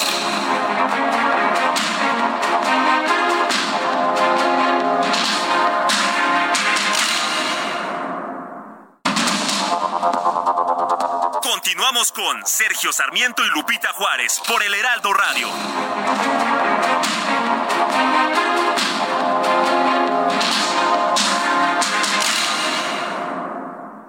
En Soriana, el segundo al 50% de descuento en medicina ética. Soriana, la de todos los mexicanos. A enero 16, aplica restricciones, evita automedicarte, consulta a tu médico. Jaque Mate con Sergio Sarmiento. Selling a little or a lot? Shopify helps you do your thing however you cha-ching. Shopify is the global commerce platform that helps you sell at every stage of your business. From the launch your online shop stage to the first real life store stage, all the way to the did we just hit a million orders stage. Shopify is there to help you grow. Shopify helps you turn browsers into buyers with the internet's best converting checkout. 36% better on average compared to other leading commerce platforms because businesses that grow grow with Shopify. Get a $1 per month trial period at shopify.com/work. shopify.com/work. Enlazamos precisamente en este momento con Sergio Sarmiento, que anda en la cumbre mundial de Davos. ¿Cómo estás, mi querido Sergio? Qué gusto saludarte esta tarde. Buenos días por acá. Buenos, bu buenas tardes eh, por acá, buenos días por allá, Lupita. El, en realidad, formalmente, hoy en la tarde, en la tarde de aquí, en un par de horas, empieza ya el Foro Económico Mundial de Davos con, con un evento cultural, como suele ocurrir en estos casos, con el otorgamiento de los Crystal Awards o premios Cristal a líderes culturales que son bien eh, personas que han tenido un desempeño social uh, muy destacado. Eh, pero en realidad yo ya desde ayer empecé, tuve una cena con un grupo de funcionarios del foro, los más altos funcionarios del foro y un pequeño grupo de periodistas. Eh, la verdad es que fue la primera vez que, que soy invitado a una cena de este tipo. no sé si se llevaban a cabo con anterioridad, pero te permite conocer desde un principio cuáles son los objetivos de este foro. Y bueno, las cosas están claras el foro, eh, que de hecho no había tenido lugar en, en, enero, que es su época normal desde el 2020, pues regresa ahora y regresa con el mayor número de participantes de toda la historia, más de más eh, más de 2.600 participantes registrados. Pero además me dicen que aproximadamente llegan todos los años aquí a Davos a unos 30.000 personas, 30.000 personas que realizan otros tipos de trabajo, que participan, por ejemplo, en todas estas casas de distintos países y de empresas con las que se busca promover este foro. Porque, ¿sabes qué pasa, Lupita? Como aquí se concentran todos los medios de comunicación del mundo, se concentra la atención de políticos, de académicos, de virtualmente buena parte del mundo intelectual de toda, de todo el planeta, pues hay mucha hay mucho interés por mandar mensajes que pueden ser, por ejemplo, de Ucrania. Ucrania tiene una casa de Ucrania en que llaman a la solidaridad de todo el mundo para pues combatir la, la invasión rusa que está sufriendo este país.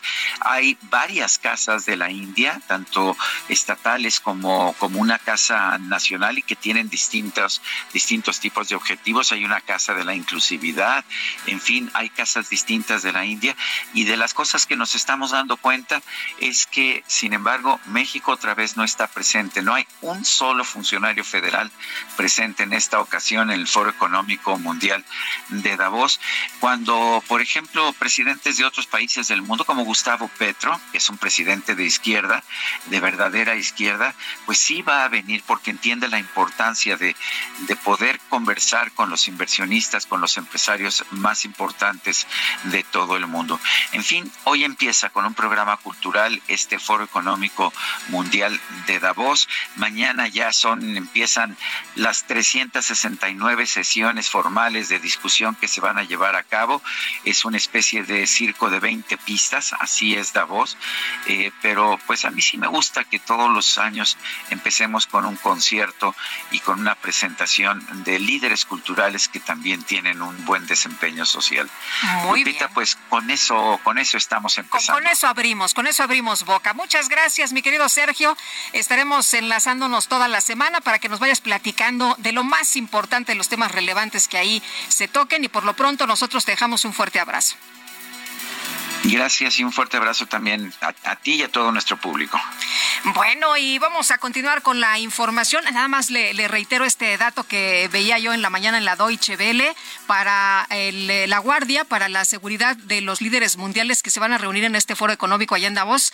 Van a eh, estar atentos 5.000 elementos de la Guardia Suiza aquí en la Ciudad de México para el metro. Vamos a, eh, a contar con 6.060 elementos, de acuerdo con la información que se nos dio a conocer hace unos días. Ya están presentes estos elementos de la Guardia ahí en el metro de la Ciudad de México. Marco Cortés, dirigente nacional del PAN, ¿cómo te va? Buenos días. Qué bueno, Lupita, qué gusto saludarte. Igualmente. mis saludos ahí para don Sergio Sarmiento. Gracias. Oye, pues empieza el año con las precampañas. ¿Cómo ven ustedes este 2023? ¿Cómo están empezando? ¿Y cómo ven eh, a sus eh, candidatos para, o a sus precandidatos para el Estado de México y para Coahuila? La gente nos pedía en las calles, en los cafés, en las redes, que superáramos las diferencias entre los partidos opositores, que nos reencontráramos, que nos pusiéramos de acuerdo, que construyéramos, que negociáramos, que fuéramos juntos. Y eso fue lo que hicimos. Escuchamos la voz de la sociedad y hemos presentado un acuerdo, un proyecto del 23 para Estado de México y Coahuila y del 24 para la presidencia de la República y Ciudad de México por lo pronto. En lo que buscamos es sumar esfuerzos para evitar que sigan avanzando estos pésimos gobiernos morenistas, buscar corregir el rumbo y por ello es que nos pusimos de acuerdo. El Estado de México y Coahuila lo va a siglar, lo va a llevar el proceso de definición de las candidaturas a lo que me preguntabas, el Partido Revolucionario Institucional y la presidencia de la República y la Ciudad de México será el Partido Acción Nacional quien sigle el proceso, el candidato, candidata y lleve el proceso de selección de candidato. En todos estos procesos podrán participar personas que militen en otros partidos o bien que no militen en ningún partido político. Lo que buscaremos es tener muy buenos candidatos, muy buenas opciones que puedan no solo ganar, sino corregir el rumbo de México en el 2024. Oye, Marcos, ¿sí va a aguantar esta alianza? Fue acordada en las instituciones, en, lo- en los consejos políticos, en el Consejo Nacional del PAN, fue acordado por los órganos máximos de decisión de estos temas. Y por lo tanto ya no es solo un acuerdo entre dirigencias, ya es un acuerdo entre los órganos de los partidos políticos. Es un acuerdo de instituciones. Por eso yo confío que sí aguante, confío que habrá seriedad, que habrá responsabilidad, altura de miras y que lograremos el objetivo que nos estamos planteando. Ahora empezó, empezó eh, pues con mucha fotografía, pero yo vi ahí a, este a Jesús Zambrano que no estaba muy conforme, ¿no? Que el PRD no estaba muy conforme con este tema de las designaciones que ustedes eh, tienen mano en un estado y que tienen eh, el, el PRI por otra parte en otro tendrá las decisiones. Estoy seguro que podremos construir un acuerdo mucho más amplio. Hemos platicado mucho el tema con Jesús Zambrano y buscando cómo construir.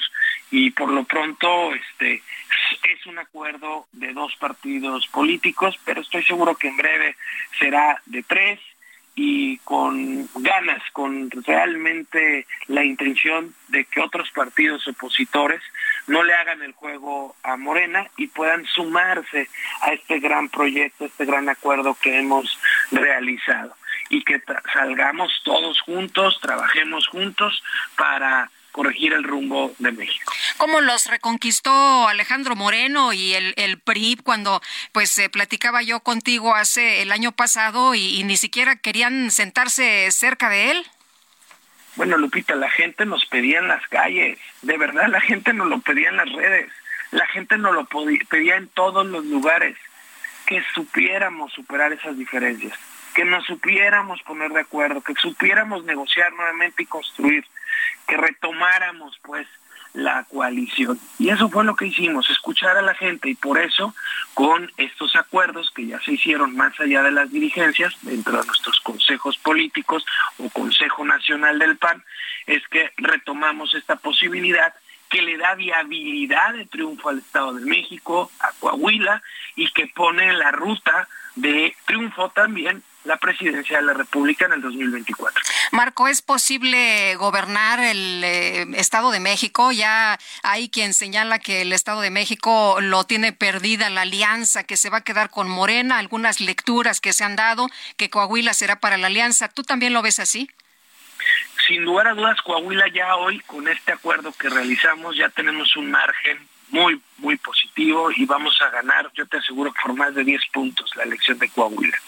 En el caso del Estado de México, sin lugar a dudas será más competida, pero también la vamos a ganar, porque la alianza es muy potente. Acción Nacional gobierna Naucalpan, Atizapán, Izcali, Huizquilucan, una gran cantidad de municipios que aportan bastantes votos de gente bastante consciente que todo lo que lo que menos quiere es que llegue Morena y por ello es que esta suma es potente y por ello es que tengo toda la confianza de que ganaremos Coahuila, ganaremos el Estado de México y en el 2024 ganaremos, por supuesto, la presidencia de la República. Muy bien. Pues Marco Cortés, gracias por platicar con nosotros esta mañana. Muy buenos días.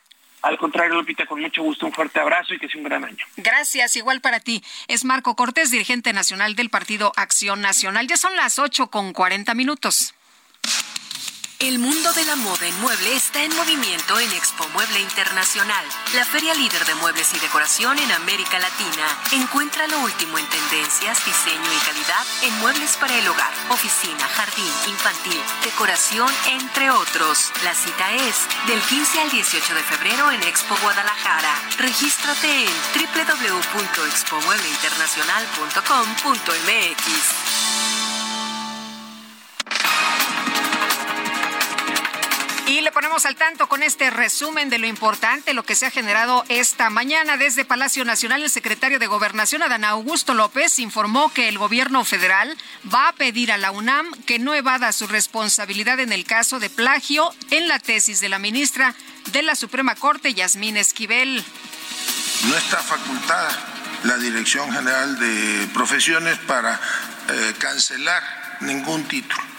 En todo caso, lo que la Dirección General de Profesiones puede hacer es cancelar el registro de un título, pero para ello tiene que haber una resolución judicial o una inhabilitación, cosa que no ha cumplimentado la Universidad Nacional Autónoma de México. Hay instancias que en este caso deben de eh, resolver el asunto.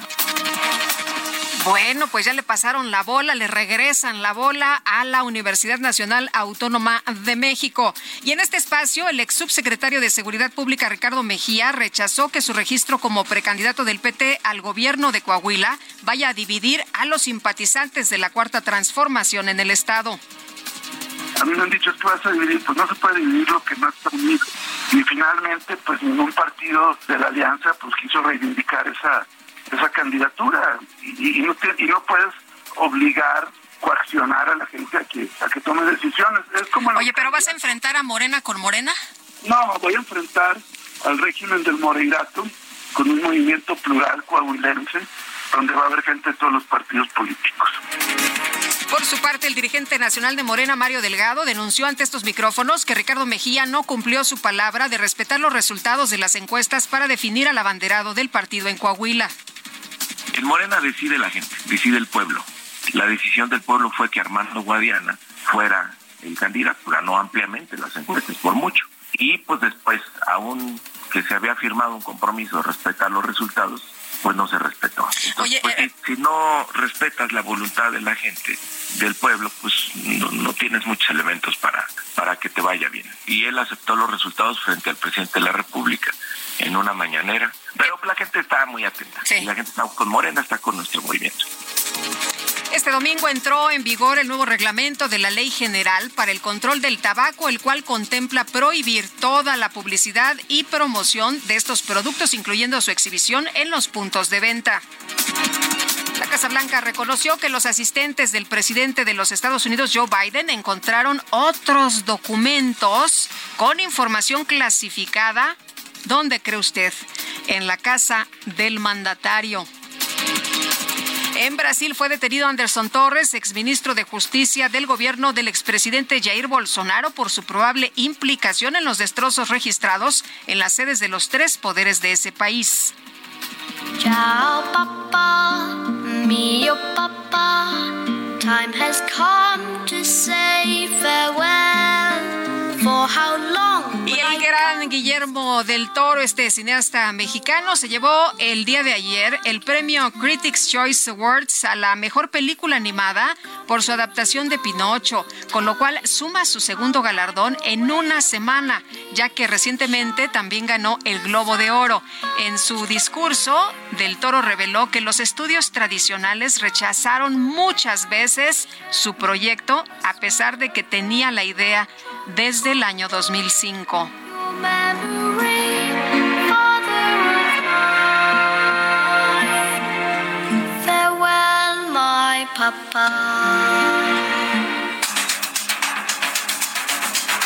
Los especiales de la silla rota.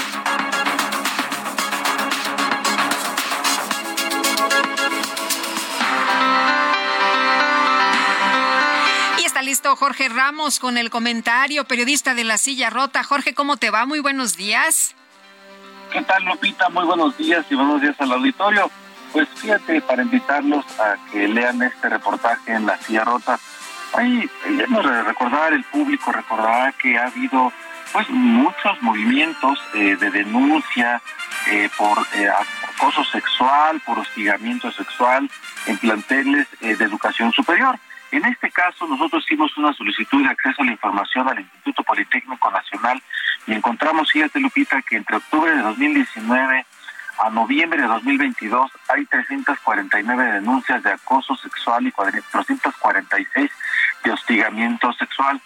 La información que entrega el Instituto Politécnico, Politécnico Nacional no precisa eh, qué escuelas son las que en donde ocurrieron estos hechos ni especifica quiénes son los presuntos responsables, pero lo que sí nos especifica es que no ha habido sanciones y eso es lo más inquietante, Lupita. Pues sí, es lo más inquietante, ¿no? Si hay denuncias, si hay reportes, pues alguien es re- responsable, mi querido Jorge.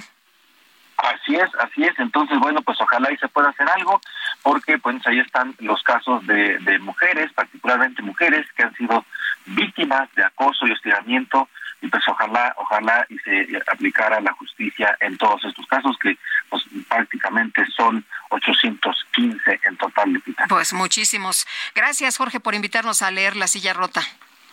Muy buenos días, Lupita. Hasta luego, muy buenos días.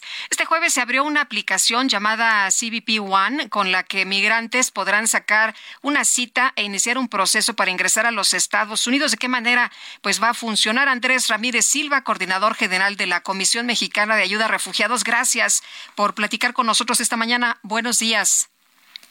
Muy buenos días, Lupita, ¿cómo estás? Bien, pues aquí interesados en conocer cómo va a funcionar esta aplicación, Andrés. Bueno, mira, son mecanismos que se están utilizando en los Estados Unidos de manera tal que ellos pretenden que la, el flujo migratorio en los Estados Unidos se dé de manera regular, organizada y segura. Entonces se busca que la gente pueda aplicar a una visa desde el exterior sin necesidad de que tengan que transitar por todo el territorio pues, de varios países, incluido el nuestro, para llegar a la frontera norteamericana y encontrarse en una situación compleja. Como sabes, se ha ampliado el título 42 que originalmente se había implementado con cuatro países, con México y los tres países del norte de Centroamérica, Honduras, El Salvador y Guatemala. justamente en octubre del año pasado se amplió para incluir también a Venezuela y recientemente, apenas la semana pasada, se amplió de nueva cuenta para incluir además a Nicaragua, a Cuba y a los haitianos. De suerte entonces que ahora estamos hablando de siete países en total, a diferencia de los tres originales, o de, ocho en vez de los cuatro originales.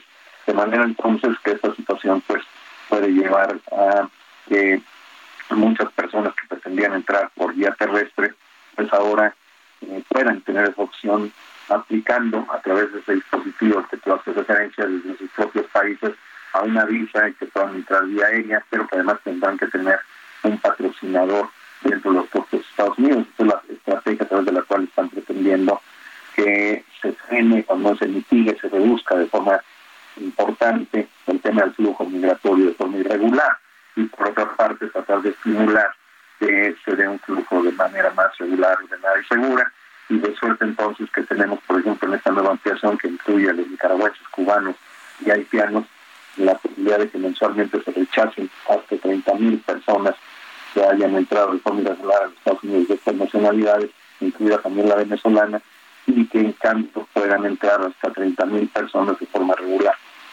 Oye, no, no me queda duda que esto lo haría más seguro, pero pues la inquietud de las personas, muchas de ellas es de salirse de inmediato de sus países, muchos porque enfrentan la violencia, muchos porque enfrentan algunas situaciones de carácter eh, seguridad, pero también político, pero también pues necesidades económicas. No, definitivamente, desde luego también pues hay muchas personas que no tienen patrocinador dentro de los Estados Unidos, hay muchas personas que no tienen los recursos para ir vía aérea, es decir, una situación complicada, porque además por otro lado también hay muchísimos que ya los cogió, digamos, en tránsito, ya estando en territorio mexicano, yendo hacia los Estados Unidos, y que esta situación pues desde luego es complicada, que sin embargo es a la intención que se tiene de ir regularizando ese flujo. Eh, ¿Crees que, que sí sirva esta aplicación? ¿Crees que, que sea de utilidad para los migrantes para que se queden en sus lugares de origen y, y, y saquen su cita? Mira, la situación realmente es mucho más compleja. Estas son solamente algunas medidas paliativas porque, bueno, están buscando mecanismos alternativos y demás.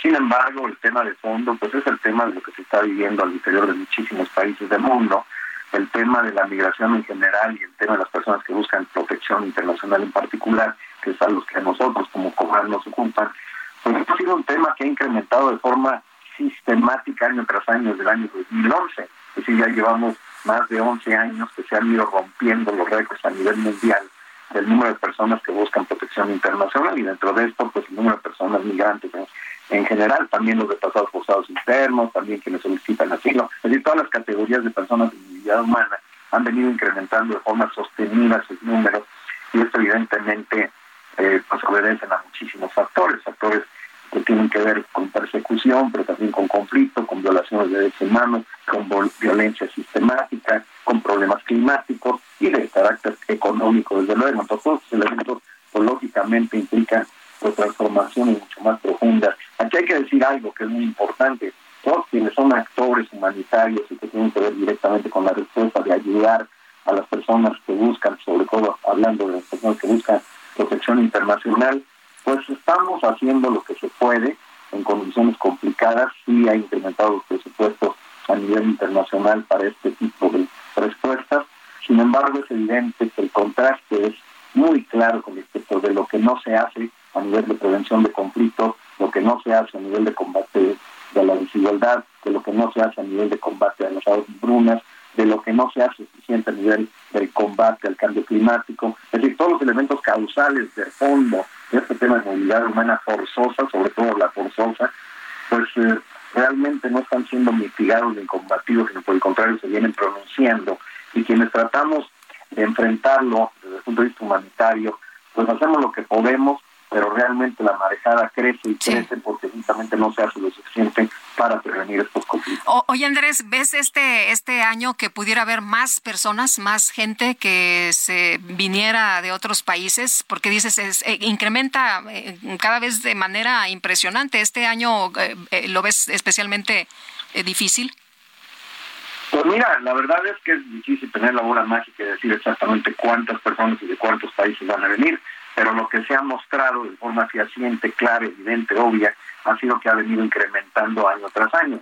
En los años eh, que terminó el sexenio pasado, todo el sexenio, pues todos los años incrementó y el último año, que fue el año que mayor número de sustantes hubo en México, fueron 29 mil, y nosotros ya para empezar en el año 2019 tuvimos 70.400 y esto que nosotros decíamos, bueno, es una cifra que multiplicó casi por tres el número mayor que se había tenido en el sexenio anterior, que pensábamos que quizás sería la cúspide, pues francamente nos quedamos cortos, porque si no fuera por la pandemia, donde bajó a 41 mil, pero ya el año 2021 despuntó a 130 mil, rompiendo todas las marcas, y el año pasado casi llegamos a 220 mil, en una situación en la que ya el año anterior, o sea, en el 2021, tuvimos de 116 nacionalidades, perdón, de 110 nacionalidades, pero el año pasado rompimos esa marca y tuvimos de 118. De manera que es difícil predecir, pero yo sí veo muy complicado que con la situación que se está viendo a nivel internacional vaya a bajar de 100 mil. Eso sí es casi un hecho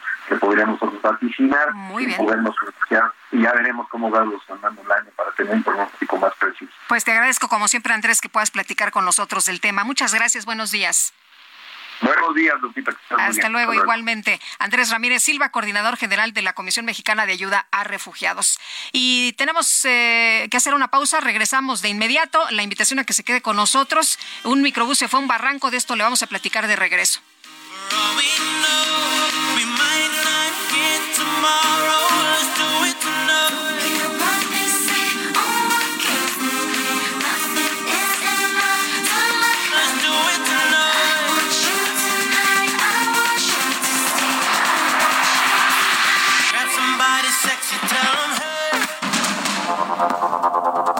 Continuamos con Sergio Sarmiento y Lupita Juárez.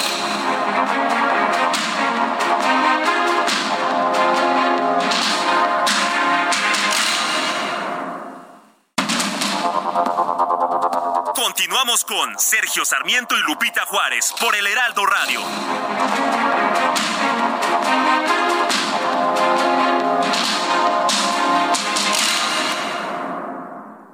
Buenos días, claro que sí, Sergio, Lupita, ¿qué tal? ¿Qué tal la mañana? Esperemos que muy bien y mucha atención, atención a todos amigos del Heraldo Radio.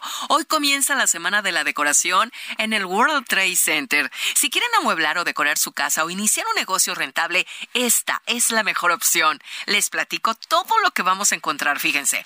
Muebles, recámaras, comedores, salas, muebles de jardín y de oficina, artículos de decoración, lámparas, tapetes, cuadros, persianas, figuras decorativas, regalos y detalles, además de joyería y bisutería, artesanías, esculturas, productos religiosos, cojines blancos y todo, todo para tu hogar, además de miles de productos. Pero ¿saben qué?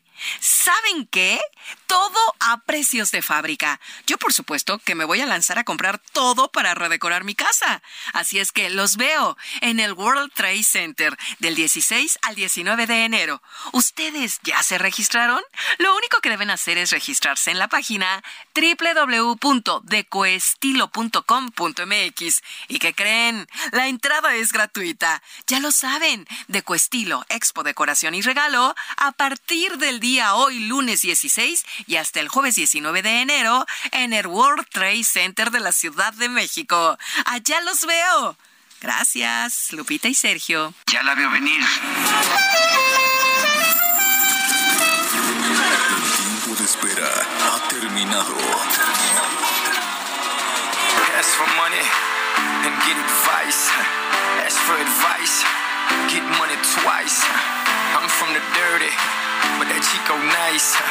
Y'all call it a moment, I call it life. One day while the light is glowing, I'll be in my castle golden. But until the gates are open, I just wanna feel this moment. Oh,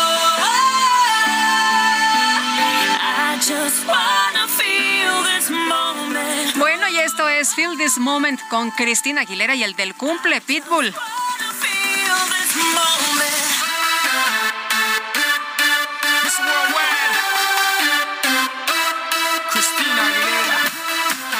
Bueno, y así empieza nuestra semanita con este ritmo productivo inicio de semana. Feliz Blue Monday, dice don Rodolfo Contreras desde Querétaro. Y buenos días, Lupita. La nueva ley de fumadores aplicada en las plazas comerciales donde hay casinos es terrible. Cómo fuman criminal es lo que nos dice Luisa.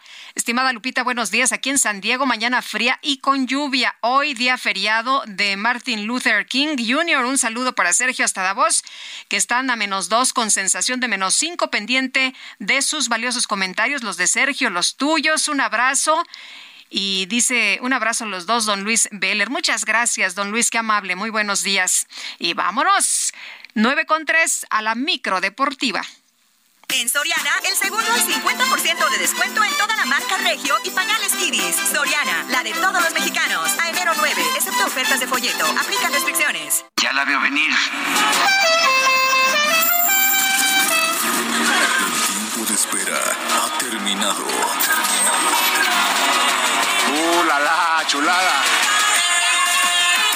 La micro deportiva.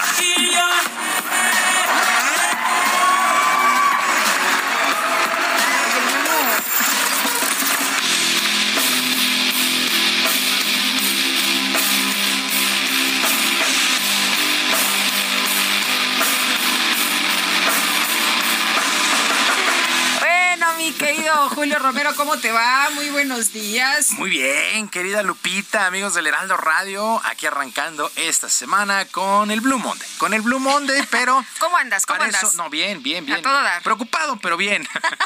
¿No? Preocupado acá por la... por Triste la- pero feliz. por la tableta que sacó una serie de símbolos chinos que dice intente de nuevo, yo creo, porque no, no, no, le, entiendo, no le entiendo, pero Man- manda en tus redes sociales una fotografía a ver quién te puede echar la mano. la voy a subir. A ver de Tienes- qué se trata. Tienes toda la razón, la conecté para cargarla y ver la información y ver lo que salió. Una serie ¿Qué de, es eso? de símbolos chinos que no tengo ni la más remota idea ¿Y si de qué son se chinos? trata. Pues yo supongo, espero que sean chinos y que no sea un insulto. Y si es, pues como llamada a misa.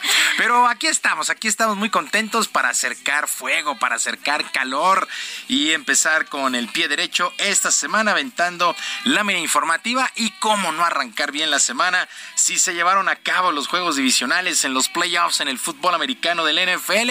¿Qué fin de semana de fútbol americano tuvimos?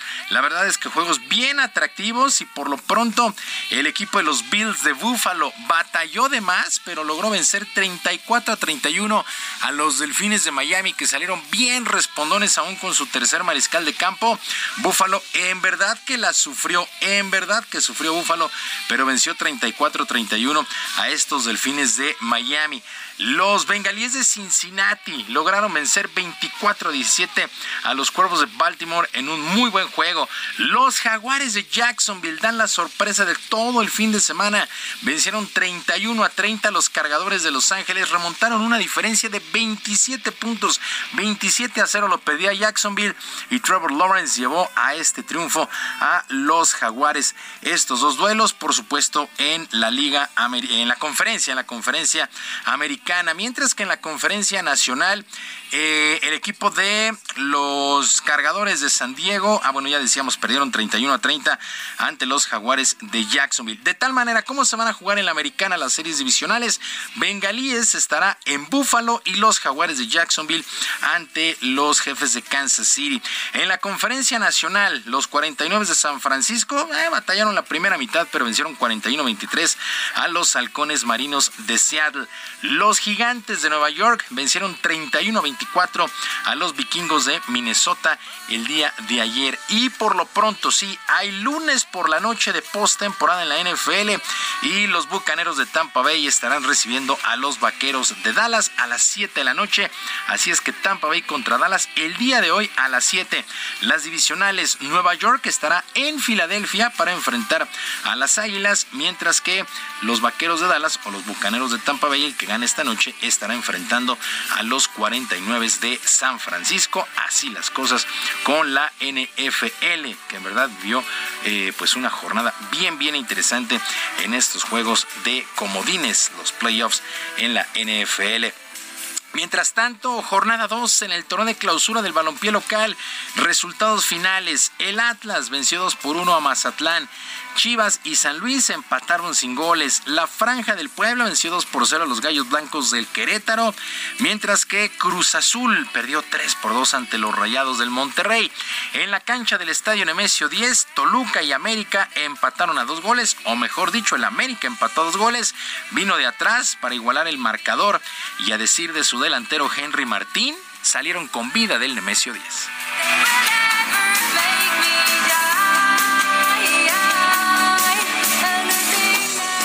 Creo que estamos todavía sin bastante falta, pero vamos por buen camino.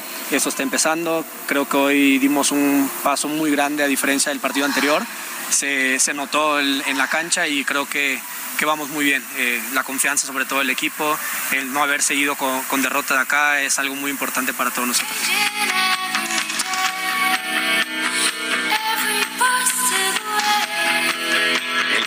Americanista, dos partidos, dos empates. Juárez se impuso 3 por 0 a los Cholos. Santos Laguna también le pega 3 por 0 a los Pumas de la Universidad allá en la comarca y honestamente pudieron haber sido más. Y los Tigres de la U de Nuevo León, 4 por 1 al campeón Pachuca en la misma cancha del Estadio Hidalgo. Tigres tiene uno de los planteles más importantes de toda la liga. Además, incorporaron este fin de semana al argentino Nico Ibáñez, que por cierto abandonó las filas del Pachuca y por lo pronto el técnico de los felinos Diego Coca reconoció que trabajan para entregar satisfacciones a su afición cada fin de semana con actuaciones como la de este domingo.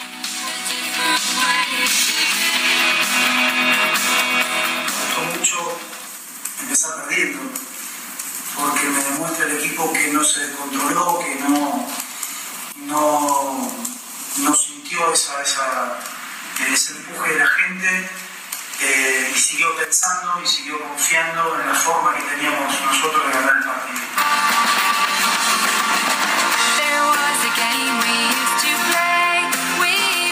La jornada 2 de este clausura cierra esta noche a las 9 con el equipo de los Esmeraldas de León recibiendo al Necaxa. 9.5 de la noche la actividad en el torneo local, el fútbol de nuestro país.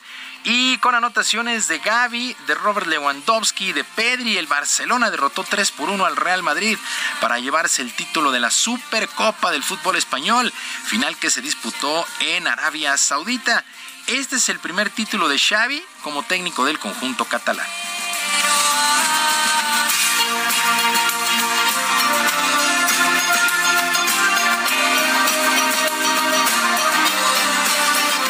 Yo me quedo con el cómo. Más que por el título, el cómo, cómo hemos jugado, que a mí me importa muchísimo, pero muchísimo además, muchísimo. Aunque haya gente que diga que no, me importa mucho el cómo. Y hoy el cómo ha sido extraordinario. Y el título y contra el Madrid y significa así. Pero no, no podemos frenar.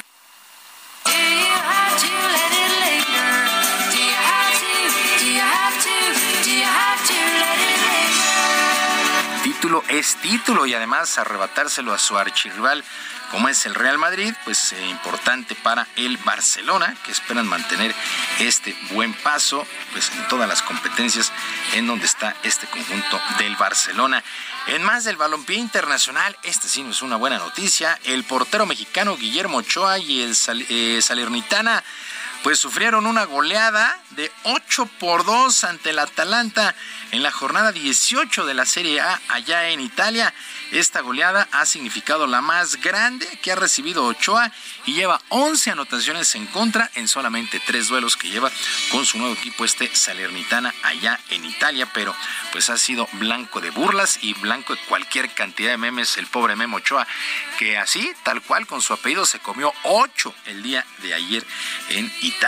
Es una situación que llamó la atención este fin de semana. Guillermo Ochoa que pues prefirió lo deportivo ante lo económico de Juan las Águilas del América y se fue de nueva cuenta allá a Italia. En fin, qué goleada. Ah, qué cosa, qué cosa. Te digo que sea Oye, y, memes y- y decían que, para, que paró otros ocho, ¿no? Sí, sí, no, bueno, te- ha Sí, sido no, más importante, pero a ver, la cosa es, ya se sabía lo que iba Guillermo Ochoa, o sea, llega un equipo que va a ser goleado y Guillermo Ochoa va a tener mucha chamba en todos sus juegos.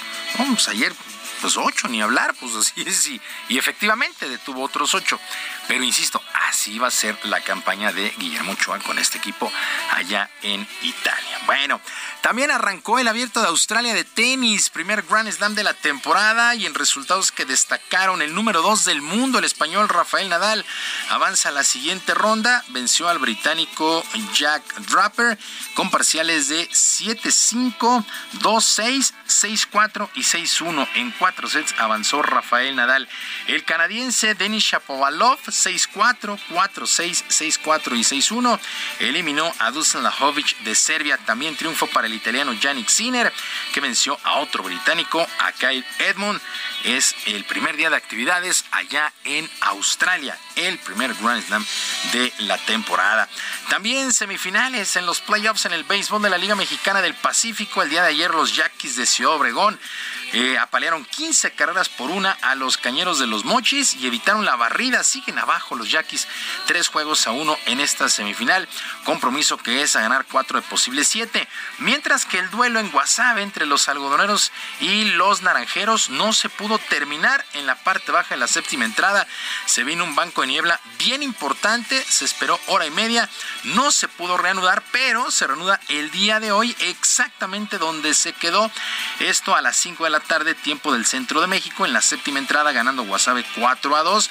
Y pues por la noche, a las 8 y media, tiempo del centro, estará cantándose el playoff del quinto de la serie. La serie está 2 a 1 en favor de los naranjeros, así es que la neblina hizo de las suyas el día de ayer allá en Guasave. Sí, habrá pues prácticamente juego y cuarto, juego y medio el día de hoy allá en Guasave.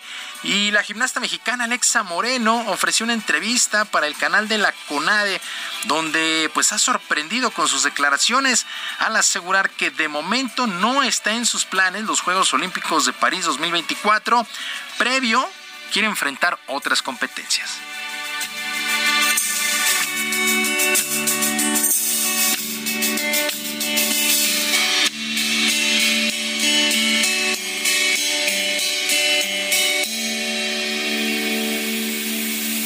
Objetivo principal es clasificar al campeonato del mundo. Eh, centroamericanos pues son antes. Supongo que ir a centroamericanos sería un excelente fogueo para un campeonato del mundo. Y ya pasando al mundial habría que, que ver qué sigue, ¿no?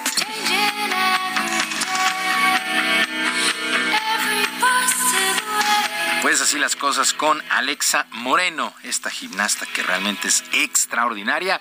Llama la atención que su objetivo principal no sean los Juegos Olímpicos del 2024, sí el Campeonato del Mundo.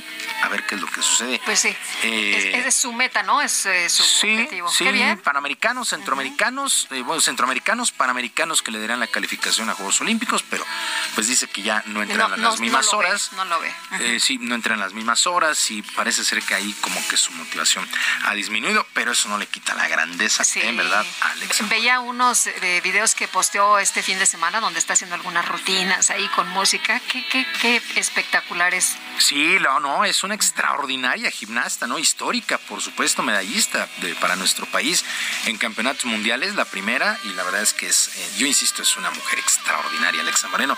Logró recuperarse a todo, prácticamente a todo, y entregar buenos resultados para este país. Lupita, amigos del auditorio, la información deportiva este lunes. Les recuerdo nuestras vías de comunicación en Twitter. Estoy en arroba jromerohb, en arroba jromerohb, además del barrio deportivo en YouTube, de lunes a viernes a las 7 de la noche, con mucha diversión, mucha información deportiva. Así es que ahí los esperamos. Que sea una extraordinaria semana para todos. Muchas gracias, Julio. Buenos días. Muy buenos días, mi querido Julio Romero. Son las 9 ya con 16 minutos.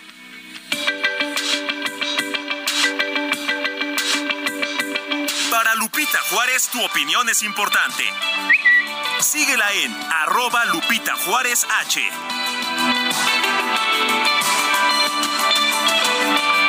Amigos del Heraldo Radio, qué gusto saludarlos. Yo les pido que pongan mucha atención. Ustedes saben que actualmente el contagio por vías respiratorias por los diversos virus está elevadísimo. Todo mundo, o al menos los que conocemos, tienen tos, gripa o lo peor, COVID. Si usted quiere protegerse de estos contagios, esta información le va a interesar porque está con nosotros Arisbet Chávez, representante de Tratamientos Politécnico, para platicarnos del original, ¿eh? Factor de transferencia. Y además, bueno, pues siempre tiene sorpresas, regalos para cuidar nuestra salud. ¿Cómo estás, Ari? Qué gusto saludarte. Adelante, bienvenida. Qué gusto saludarte, mi querida Moni, y a todo el auditorio. Pues sí, yo no sé si ustedes han notado, pero actualmente estamos tratando un nivel, por ejemplo, nosotros, muy alto de enfermedades respiratorias. Iniciamos este 2023 con muchos pacientes con tos, con gripa, influenza. Influenza, mi querida Moni, hay que tener mucho cuidado en este tema. Y bronquitis, y bueno, como tú dices, COVID-19 que todavía sigue presente con nosotros. Por eso es muy importante que usted tenga unas defensas elevadas para que pueda salir a la calle pues con tranquilidad de que no te vas a contagiar. Porque tenemos que salir. Claro. O sea, ya no nos podemos quedar en casa, ¿no? ¿Cómo vamos a lograr esto? Tomando el factor de transferencia. Mira, es un tratamiento que recomendamos muchísimo, es muy recomendado por especialistas, porque es un tratamiento primero que elaboran científicos egresados del Instituto Politécnico Nacional, esa es nuestra garantía, pero sobre todo porque tomarlo de manera constante, de una manera muy rápida, nos ayuda a salir de un problema respiratorio, si es que ya lo tenemos, pero además sigue actuando protegiéndonos de contagios posteriores, que esto es la maravilla del factor de transferencia. Además, actualmente no hay otro tratamiento que eleve tanto nuestro sistema inmunológico. Más de 470%. Hay una palabra que tú me gusta mucho que utilizas, que es blindar. sí, nos blindamos. Blinda tu cuerpo. Esto quiere decir que aunque tú estés en contacto con virus, con bacterias, con hongos, incluso con células enfermas que ya tengas presente en tu cuerpo, el factor de transferencia te brinda la capacidad de destruirlas. Esto es una maravilla porque vemos resultados sorprendentes a lo largo ya de más de 20 años con pacientes no solamente de enfermedades respiratorias que funcionan muy bien, somos el tratamiento número uno, sino además con pacientes con cáncer, con lupus, con diabetes, esclerosis múltiple, artritis reumatoide, VIH. Son más de 150 enfermedades con resultados garantizados de un 99% de efectividad y todos nuestros pacientes mejoran desde la primera semana. Ay, además, eh, Ari, y lo que platicábamos muchas veces, se lo podemos dar a toda la familia, no solo nosotros a nivel individual, sino la familia, sin contraindicaciones ni efectos secundarios. Yo los invito a que cuiden a su familia dando factor de transferencia, pero Además, nos van a proteger de los contagios, pero además, Ari tiene una buena promoción, ¿verdad? Muy buena, muy buena. Tienen que comunicarse en este momento al 55 56 49 44 44. Le digo una cosa, marque y apártelo porque siempre vuelan estos paquetes. 55 56 49 44 44. Va a obtener un paquete muy especial de 50 dosis de factor de transferencia que vienen hoy a un precio de verdad muy económico, muy bajo, que alcanza ya para toda la familia. Y además traigo regalos porque le vamos a incluir un reloj inteligente con pantalla touch para que revise redes sociales, mensajes, llamadas, trae oxímetro, juegos, más de 30 funciones y además hoy se puede ganar un regalo espectacular que es una bocina Bluetooth con entrada USB que está padrísima y se la vamos a enviar gratis en su paquete. Y te tengo una sorpresa. Si es de las primeras personas en comunicarse, sus paquetes se vuelven dobles. A ver, ¿cómo está eso? Tienes, tú, tú nada más vas a pagar uno y yo te voy a regalar el otro y te lo voy a enviar hasta la puerta o de sea, tu casa. paquetes duplicados. Paquetes dobles. Por eso tiene que comunicarse ya al 55 56 49 44 44 55 56 49 44 44. Excelente, hay que marcar amigos 55 56 49 44 44. Gracias, Aris. Gracias. Regresamos aquí al Heraldo Radio. Y nos vamos con información a Miscuac con Mario Miranda. Mario, cuéntanos qué más tenemos esta mañana. Buenos días. ¿Qué tal, Lupita? Muy buenos días. Tenemos información vial de la zona surponiente. Informarles a los amigos automovilistas que en estos momentos encontrarán tránsito lento en la Avenida Revolución, esto en el tramo de Tacubaya a Barranca del Muerto. La Avenida Patriotismo con buen avance de Extremadura a Benjamín Franklin. Puente de la Morena con carga vehicular de Revolución a Patriotismo. El eje 5 Sur San Antonio con buen avance de Insurgentes a Revolución. El eje 6 Tintoretto con carga vehicular de patriotismo a insurgentes. Finalmente, la avenida Molinos con tránsito lento en ambos sentidos de revolución al periférico. Lupita, es la información que al momento. Muchas gracias, Mario. Muy buenos días. Seguimos pendientes, buenos días. Seguimos atentos y vámonos ahora con Mónica Reyes. Adelante, Mónica. Así es, Sergio, Lupita, qué gusto saludarlos, amigos. Aprovechen esta increíble promoción de Citibanamex y Suburbia. Estrena eso que te gusta a 12 meses sin intereses en exclusiva con tu tarjeta de crédito Citibanamex en departamentos participantes. Compra en tiendas físicas y en línea. La vigencia es del 6 al 22 de enero del 2023. Condiciones en citibanamex.com diagonal promociones. CAT 80.6% sin IVA. Calculado el 22 de noviembre del 2022, vigente al 22 de mayo del 2023. Regreso con ustedes. Gracias. Gracias a ti, Mónica. Y vámonos hasta Naucalpan. Ya nos adelantabas, Israel Lorenzana, de un fuerte accidente. Al parecer, pues hay varias personas muertas. Cuéntanos, muy buenos días. Lupita, muchísimas gracias. Estamos ubicados aquí en el municipio de Naucalpan, en el Estado de México. Es la avenida Río de la colonia La Presa, donde lamentablemente tres personas han fallecido y más de 30 han resultado lesionadas. Y es que las primeras versiones señalan que este microbús se pierde el control, se queda sin frenos y se impacta contra dos vehículos particulares y cae a una barranca de más de 10 metros de altura, Lupita. Estamos ubicados aquí en la zona de la colonia La Presa, es la parte alta de Naucalpan, en el Estado de México. Y bueno, pues ya en estos momentos están trabajando el personal de bomberos y también elementos de la Fiscalía del Estado de México para rescatar los cuerpos y finalmente iniciar la carpeta de investigaciones.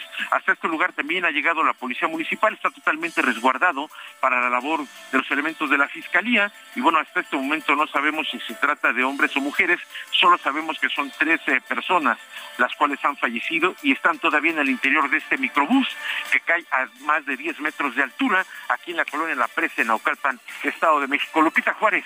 Es información que yo te tengo esta mañana. Te lo agradezco, Israel Lorenzana. Muchas gracias. Muy buenos días. Hasta luego. Pues, ah, qué triste. Así empieza la semana para estas personas y sus familias. Tres, por lo menos, han eh, perdido la vida en este accidente ahí en la colonia Colinas de San Mateo, en Naucalpan, en el Estado de México. Tenemos que hacer una pausa, pero regresamos enseguida. Nuestro número de WhatsApp, 5520 10 96 47. Regresamos.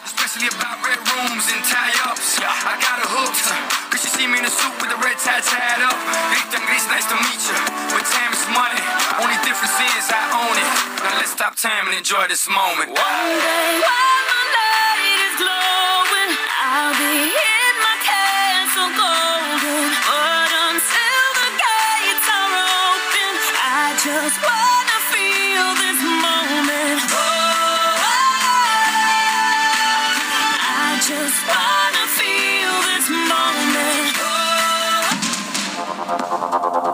Continuamos con Sergio Sarmiento y Lupita Juárez.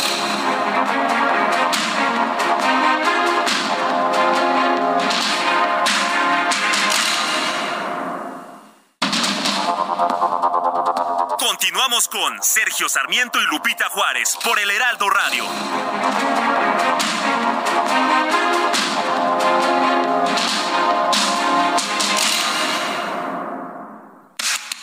El mundo de la moda en mueble está en movimiento en Expo Mueble Internacional, la feria líder de muebles y decoración en América Latina. Encuentra lo último en tendencias, diseño y calidad en muebles para el hogar, oficina, jardín, infantil, decoración, entre otros. La cita es del 15 al 18 de febrero en Expo Guadalajara. Regístrate en www.expomuebleinternacional.com.mx.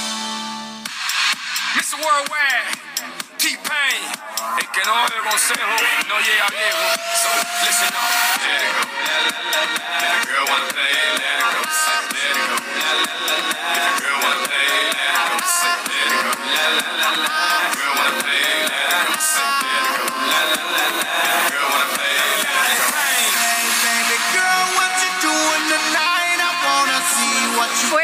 llama Hey Baby de Pitbull, a quien estamos escuchando, festejando que cumplió años el día de ayer en este Blue Monday para que se pongan de buenas, para que tengan ánimo.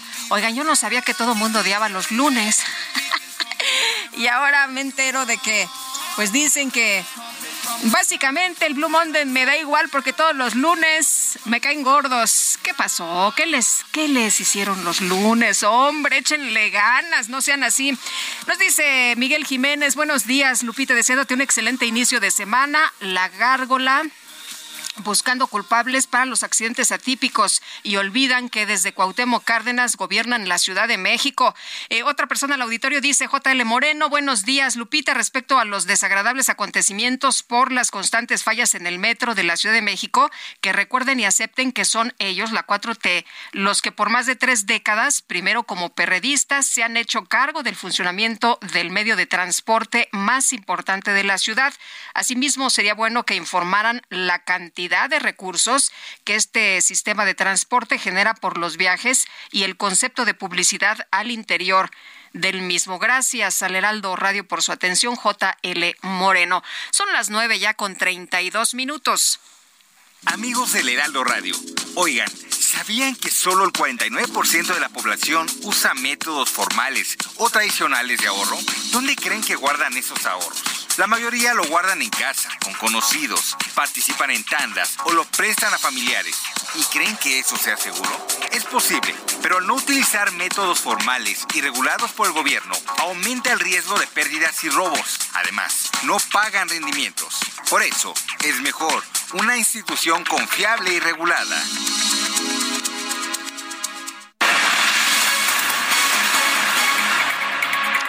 Morena en la Cámara de Diputados a la Comisión Permanente pide exhortar a todas las dependencias de gobierno a cumplir el reglamento de la ley para el control del tabaco para que se respeten los espacios libres de humo. Precisamente vamos con la información y Jorge Almaquio, cuéntanos qué tal. Muy buenos días. ¿Qué tal, Lupita, amigos del Heraldo Radio? Muy buenos días. Pide Morena en la Cámara de Diputados a la Comisión Permanente exhortar a todas las dependencias de los tres órdenes de gobierno a cumplir con lo establecido en el reglamento de la Ley General para el Control de Tabaco para que se respeten los espacios 100% libres de humo. El diputado Arturo Roberto Hernández Tapia hizo la propuesta y expresó que se trata de proteger a la población de las consecuencias por la exposición al humo que emana de los cigarrillos encendidos, pues este se conforma de partículas y gases generados por la combustión del tabaco, papel y aditivos, es decir, contienen una mayor concentración de tóxicos. Señalo que según estimaciones anualmente mueren en México un poco más de 49 mil personas por enfermedades atribuibles al tabaquismo y 5 mil personas no fumadoras que estuvieron expuestas al humo de tabaco, por lo que se debe evitar que las personas respiren el aire contaminado expresó que el humo de la combustión y el de segunda mano son nocivos y tóxicos para cualquiera que lo respire. Al consumirse libera una mezcla de más de 7.000 sustancias químicas, de las cuales al menos 250 provocan daños comprobados a la salud y de esas al menos 60 son cancerígenas. Informó que de acuerdo con la Organización Mundial de la Salud, cada 6 segundos muere una persona a causa del consumo de tabaco, mientras que la mitad de los fumadores actuales, es decir, más de 500 millones de personas podrían morir por una enfermedad vinculada a este. Hernández Tapia aseguró que de mantenerse las tendencias actuales, el consumo de tabaco matará a más de 8 millones de personas al año en 2030 y subrayó que la salud es un derecho humano fundamental, por lo que debe estar al alcance de todos los mexicanos. Lupita, amigos, el reporte que les tengo. Buen día. Jorge, muchas gracias. Muy buenos días. Y le reitero que esta mañana se dio a conocer en la conferencia del presidente López Obrador que el nuevo subsecretario de Seguridad es, es Luis Rodríguez Bucio. Es general general del ejército y el nuevo comandante de la Guardia Nacional será el general David Córdoba Campos, los dos, los dos generales. Y ayer entraron en vigor las modificaciones al reglamento de la Ley General para el control del tabaco, con las cuales queda prohibido exhibir las cajetillas de cigarros en los mostradores de tiendas y otros puntos de venta. Irán Vera es presidente del Consejo Nacional de la Industria Tabacalera. Con AINTA, ¿qué tal, Irán? Muy buenos días. Lupita, ¿cómo estás? Muy buenos días a ti y a tu audiencia. Oye, pues el impacto, cuéntanos, ¿cómo ven ustedes esta decisión? Pues la decisión la vemos de inicialmente, Lupita, hecha eh, de una forma incorrecta. Es lo que hemos estado repitiendo en todos los espacios que nos han eh, eh, dado la oportunidad de decirlo. El proceso regulatorio de este nuevo reglamento estuvo viciado desde el principio. Las modificaciones que se hicieron de la Ley General de Control de Tabaco el año pasado no coinciden con este nuevo reglamento. Este reglamento está excediendo esas facultades y estos puntos. Y actualmente los impactos van directamente vinculados a la exhibición del producto en los puntos de venta, al consumo en los centros de concurrencia colectiva y obviamente también los bares, restaurantes y los diferentes puntos, y también la limitación inclusive del uso de elementos de marca de las empresas que eh, forman parte de la industria tabacalera para temas de responsabilidad social. Eh, Irán, eh, de acuerdo con la pues discusión que se ha dado a conocer en redes sociales, la gente está molesta porque eh, se habla de prohibido prohibir de este tema que se ha discutido tanto, que debería ser decisión de cada persona, no decisión de alguien más. Y en ese caso, Lupita, la verdad es que estoy completamente de acuerdo. Cada uno de los consumidores adultos mexicanos decide si consume o no consume tabaco. Eso es una realidad. Son productos que solo por ley aparte se tienen que vender a mayores de edad y eso es exactamente con lo que nosotros cumplimos. Este tipo de regulaciones, que es exactamente ya de las que se quejan algunos consumidores y, y los que van a ser impactados directamente, es porque se exceden en lo que está marcado en la ley cualquier sobreregulación eventualmente genera un mercado negro. Y en el caso muy particular de México, lamentablemente el 20% del tamaño total de, de cigarrillos que se consumen son ilegales y por lo tanto no están pagando impuestos y no están cumpliendo con las regulaciones. Al, eh, en, este, en, este caso, al quitar el producto legal de exhibición, se le está dando también rienda suelta a este tipo de productos para que se incremente el porcentaje de tabaco ilegal en México. O sea, los que van a tener su agosto son los del mercado negro. Efectivamente, querida, porque ellos no están cumpliendo actualmente con las regulaciones. Por lo tanto, realmente este tipo nuevo de reglamento también no les va a importar cumplirlo. Nosotros, eh, y he mencionado muchísimas ocasiones, estamos dispuestos a cumplir cualquier regulación, pero si el proceso tuvo vicios desde el principio, también le pedimos al gobierno mexicano que respete sus propias leyes. La Ley General de Mejora Regulatoria no se cumplió ni en tiempo ni en forma al no responder más de 900 comentarios de los diferentes impactados en múltiples organizaciones del país. O sea, que no les hicieron caso, que a pesar de que hubo acercamientos y hubo discusión y hubo mesas y eh, pues eh, hubo reuniones, ¿no les no, no tomaron en cuenta lo que ustedes se proponían? Lo que hubo, queridas, fue desde finales de 2000, perdón, de, en el 2022, finales de mayo, eh, empezar a ingresar comentarios con todos los diferentes impactos económicos. Esto a través del portal de CONAMED, el cual la autoridad, en este caso la Secretaría de Salud, no dio respuesta puntual a cada uno de estos comentarios. O sea, la afectación existe, nada más que ellos no pudieron responder de qué tamaño iba a ser para poder eventualmente publicar este reglamento. El 16 de diciembre se publica oficialmente y 30 días después se piden todas las implementaciones. Esto ni siquiera es la norma a nivel internacional. México participa en diferentes tratados internacionales de las cuales muchas empresas están trabajando en México también en la industria tabacalera y ahí mínimo existe un periodo de seis meses a un año para hacer este tipo de adecuaciones. Muy bien, pues Irán, muchas gracias por platicar con nosotros esta mañana. Muy buenos días. Muchas gracias, querida. Hasta luego. Hasta luego, Irán Vera, presidente del Consejo Nacional de la Industria Tabacalera. Y ya son en este momento las nueve con cuarenta minutos. En Soriana, hasta un 70% de descuento en juguetes y ropa de invierno. Soriana, la de todos los mexicanos. A enero 16, aplica restricciones y códigos seleccionados.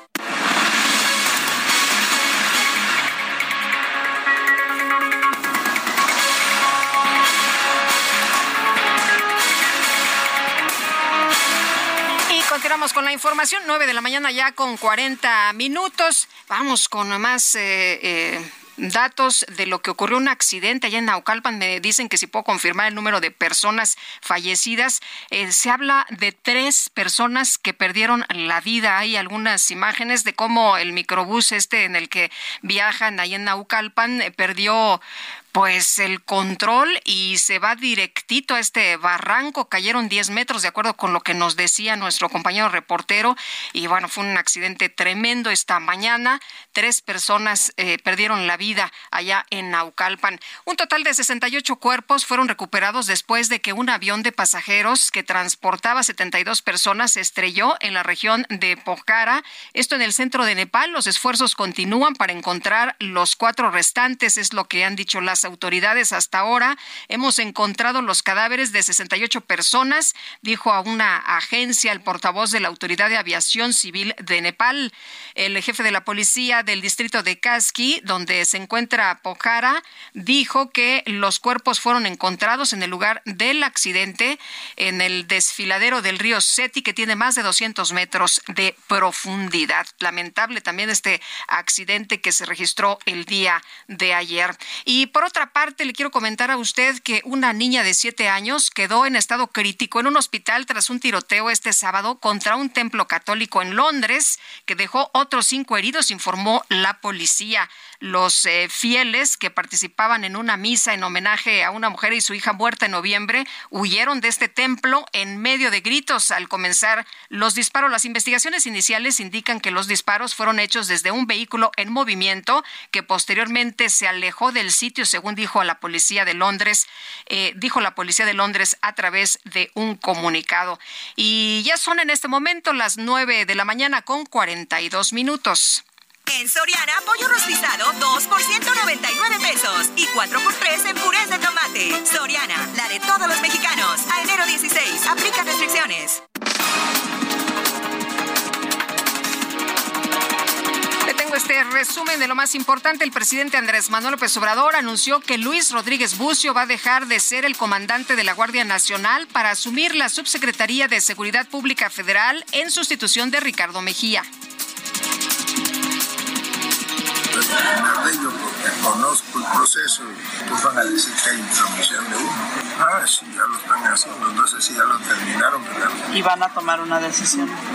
Pues me imagino, ya le notificaron eso sí a la... Si no lo invalidan, ¿a usted le parecería adecuado que siguiera como ministro? Yo no puedo opinar de eso, porque me van a acusar. Hay una campaña, no solo por este caso, ya lo hemos hablado, es evidente que el bloque conservador y corrupto los que saquearon al país y quieren regresar por sus reales, tienen una campaña mediática, es decir, con el apoyo de todos los medios de información convencionales para atacarnos por cualquier situación. Están tan desesperados que inventan, mienten como respiran. Entonces, yo no me he reunido con la licenciada Yasmín ni con su esposo. No me he reunido con la licenciada Yasmín ni con su esposo, el empresario Riobó, es lo que dice el presidente luego de que algunos columnistas hablaron de una supuesta reunión, pues para tratar algunos temas, ¿no? Entre ellos se mencionaba que pues el presidente podría llamar a su gobierno a la ministra Esquivel, dice el presidente, a ver, no, esto no es así. Y por otro lado, el presidente López Obrador aclaró que no se ha reunido con la ministra de la Suprema Corte para hablar precisamente sobre estas acusaciones. En otros temas, el dirigente nacional del PAN, Marco Cortés, aseguró en este espacio que el relanzamiento de la alianza opositora Va por México se debió a las peticiones de los ciudadanos. En Morena decide la gente, decide el pueblo. La decisión del pueblo fue que Armando Guadiana fuera el candidato, ganó ampliamente las encuestas por mucho.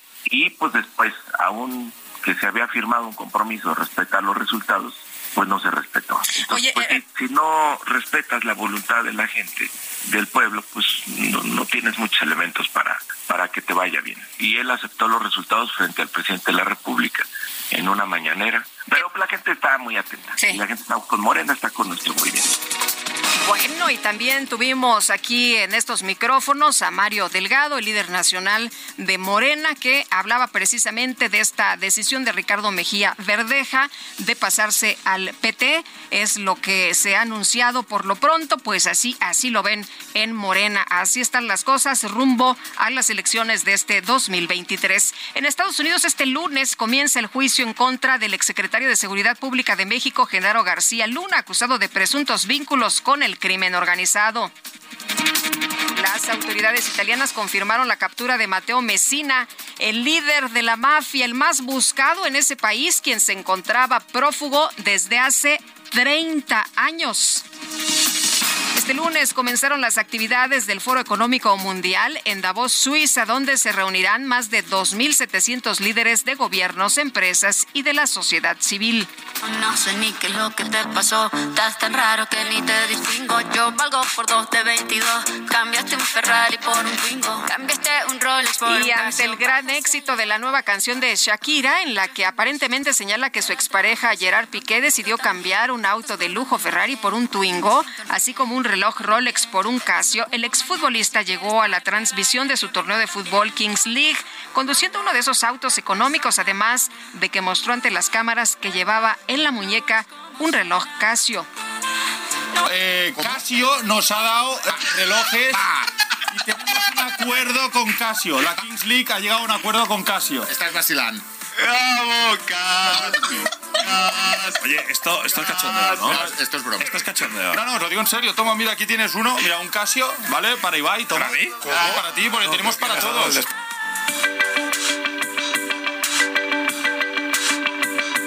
Para Lupita Juárez, tu opinión es importante. Síguela en arroba Lupita Juárez H.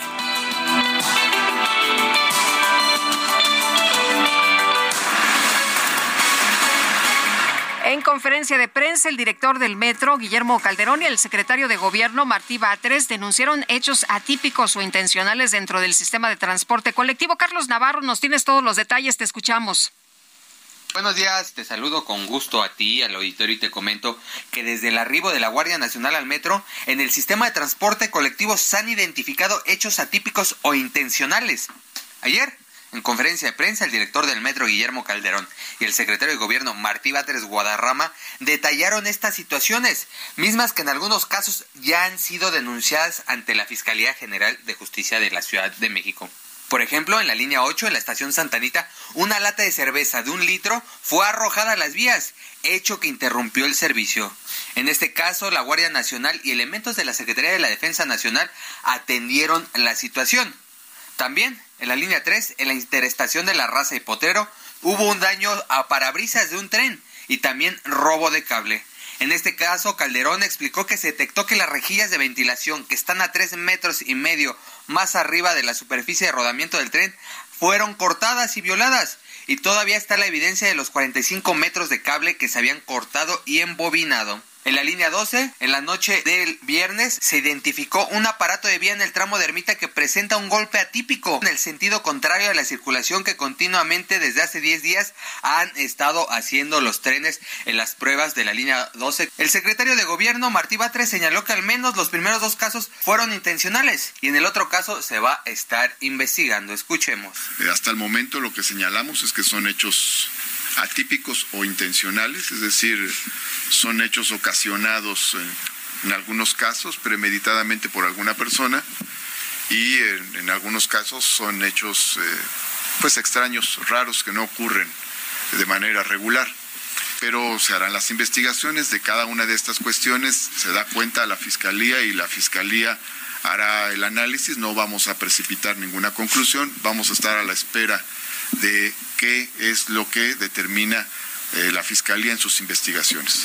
Comentarle a nuestros escuchas que también se investiga lo que ocurrió el jueves pasado en la estación Centro Médico de la línea 9, donde una mujer arrojó a las vías unas aspas de una lavadora, sí, unas aspas de una lavadora, e incluso fue presentada ante el Ministerio Público correspondiente.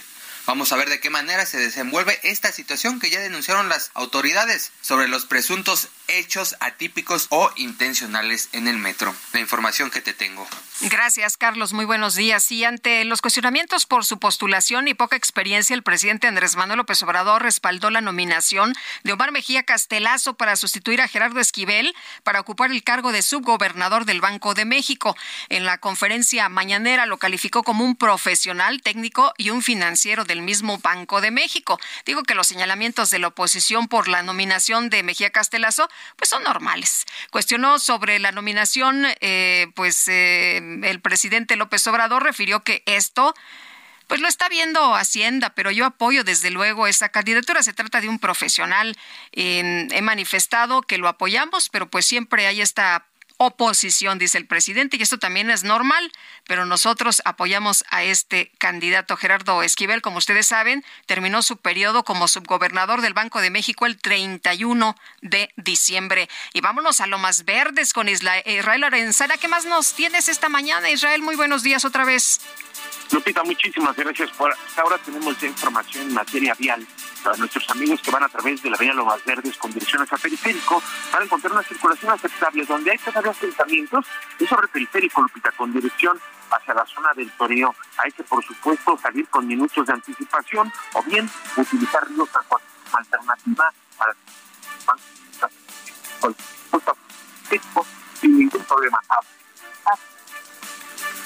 Bueno, ahí se nos está cortando la comunicación. Israel, no sé si te puedes ubicar en otro punto.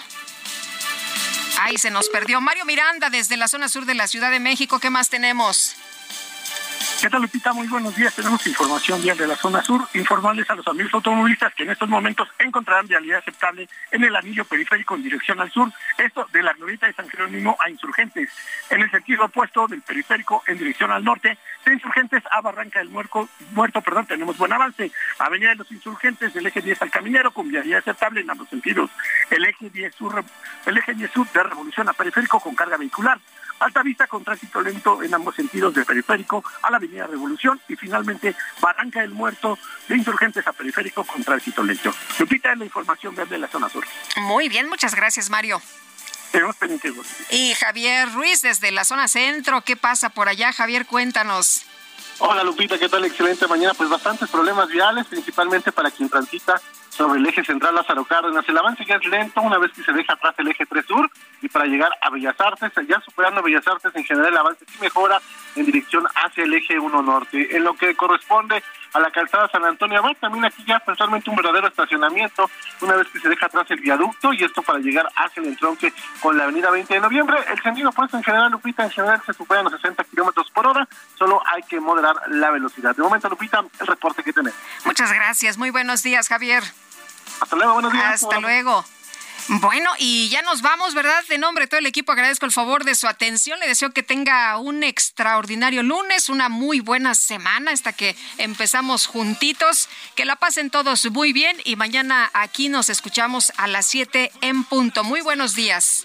Everywhere, everywhere. I don't play baseball, but I've hit a home run everywhere, everywhere. I've been to countries and cities I can't pronounce, and the places on the globe I ain't know existed. In Romania, she pulled me to the side and told me, Pit, you can have me and my sister. In Lebanon, yeah, the women are bomb. And in Greece, you guessed it, the women are sweet. Been all around the world, but I ain't gonna lie, there's nothing like my name is Heat. You got it down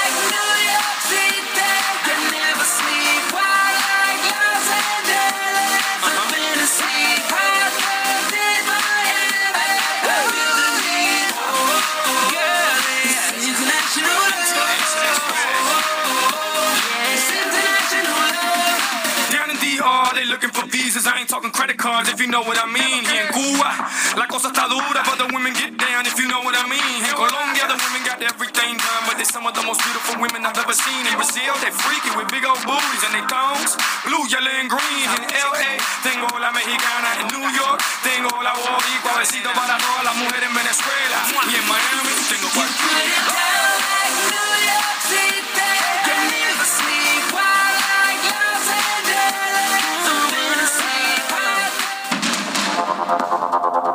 Heraldo Media Group presentó Sergio Sarmiento y Lupita Juárez.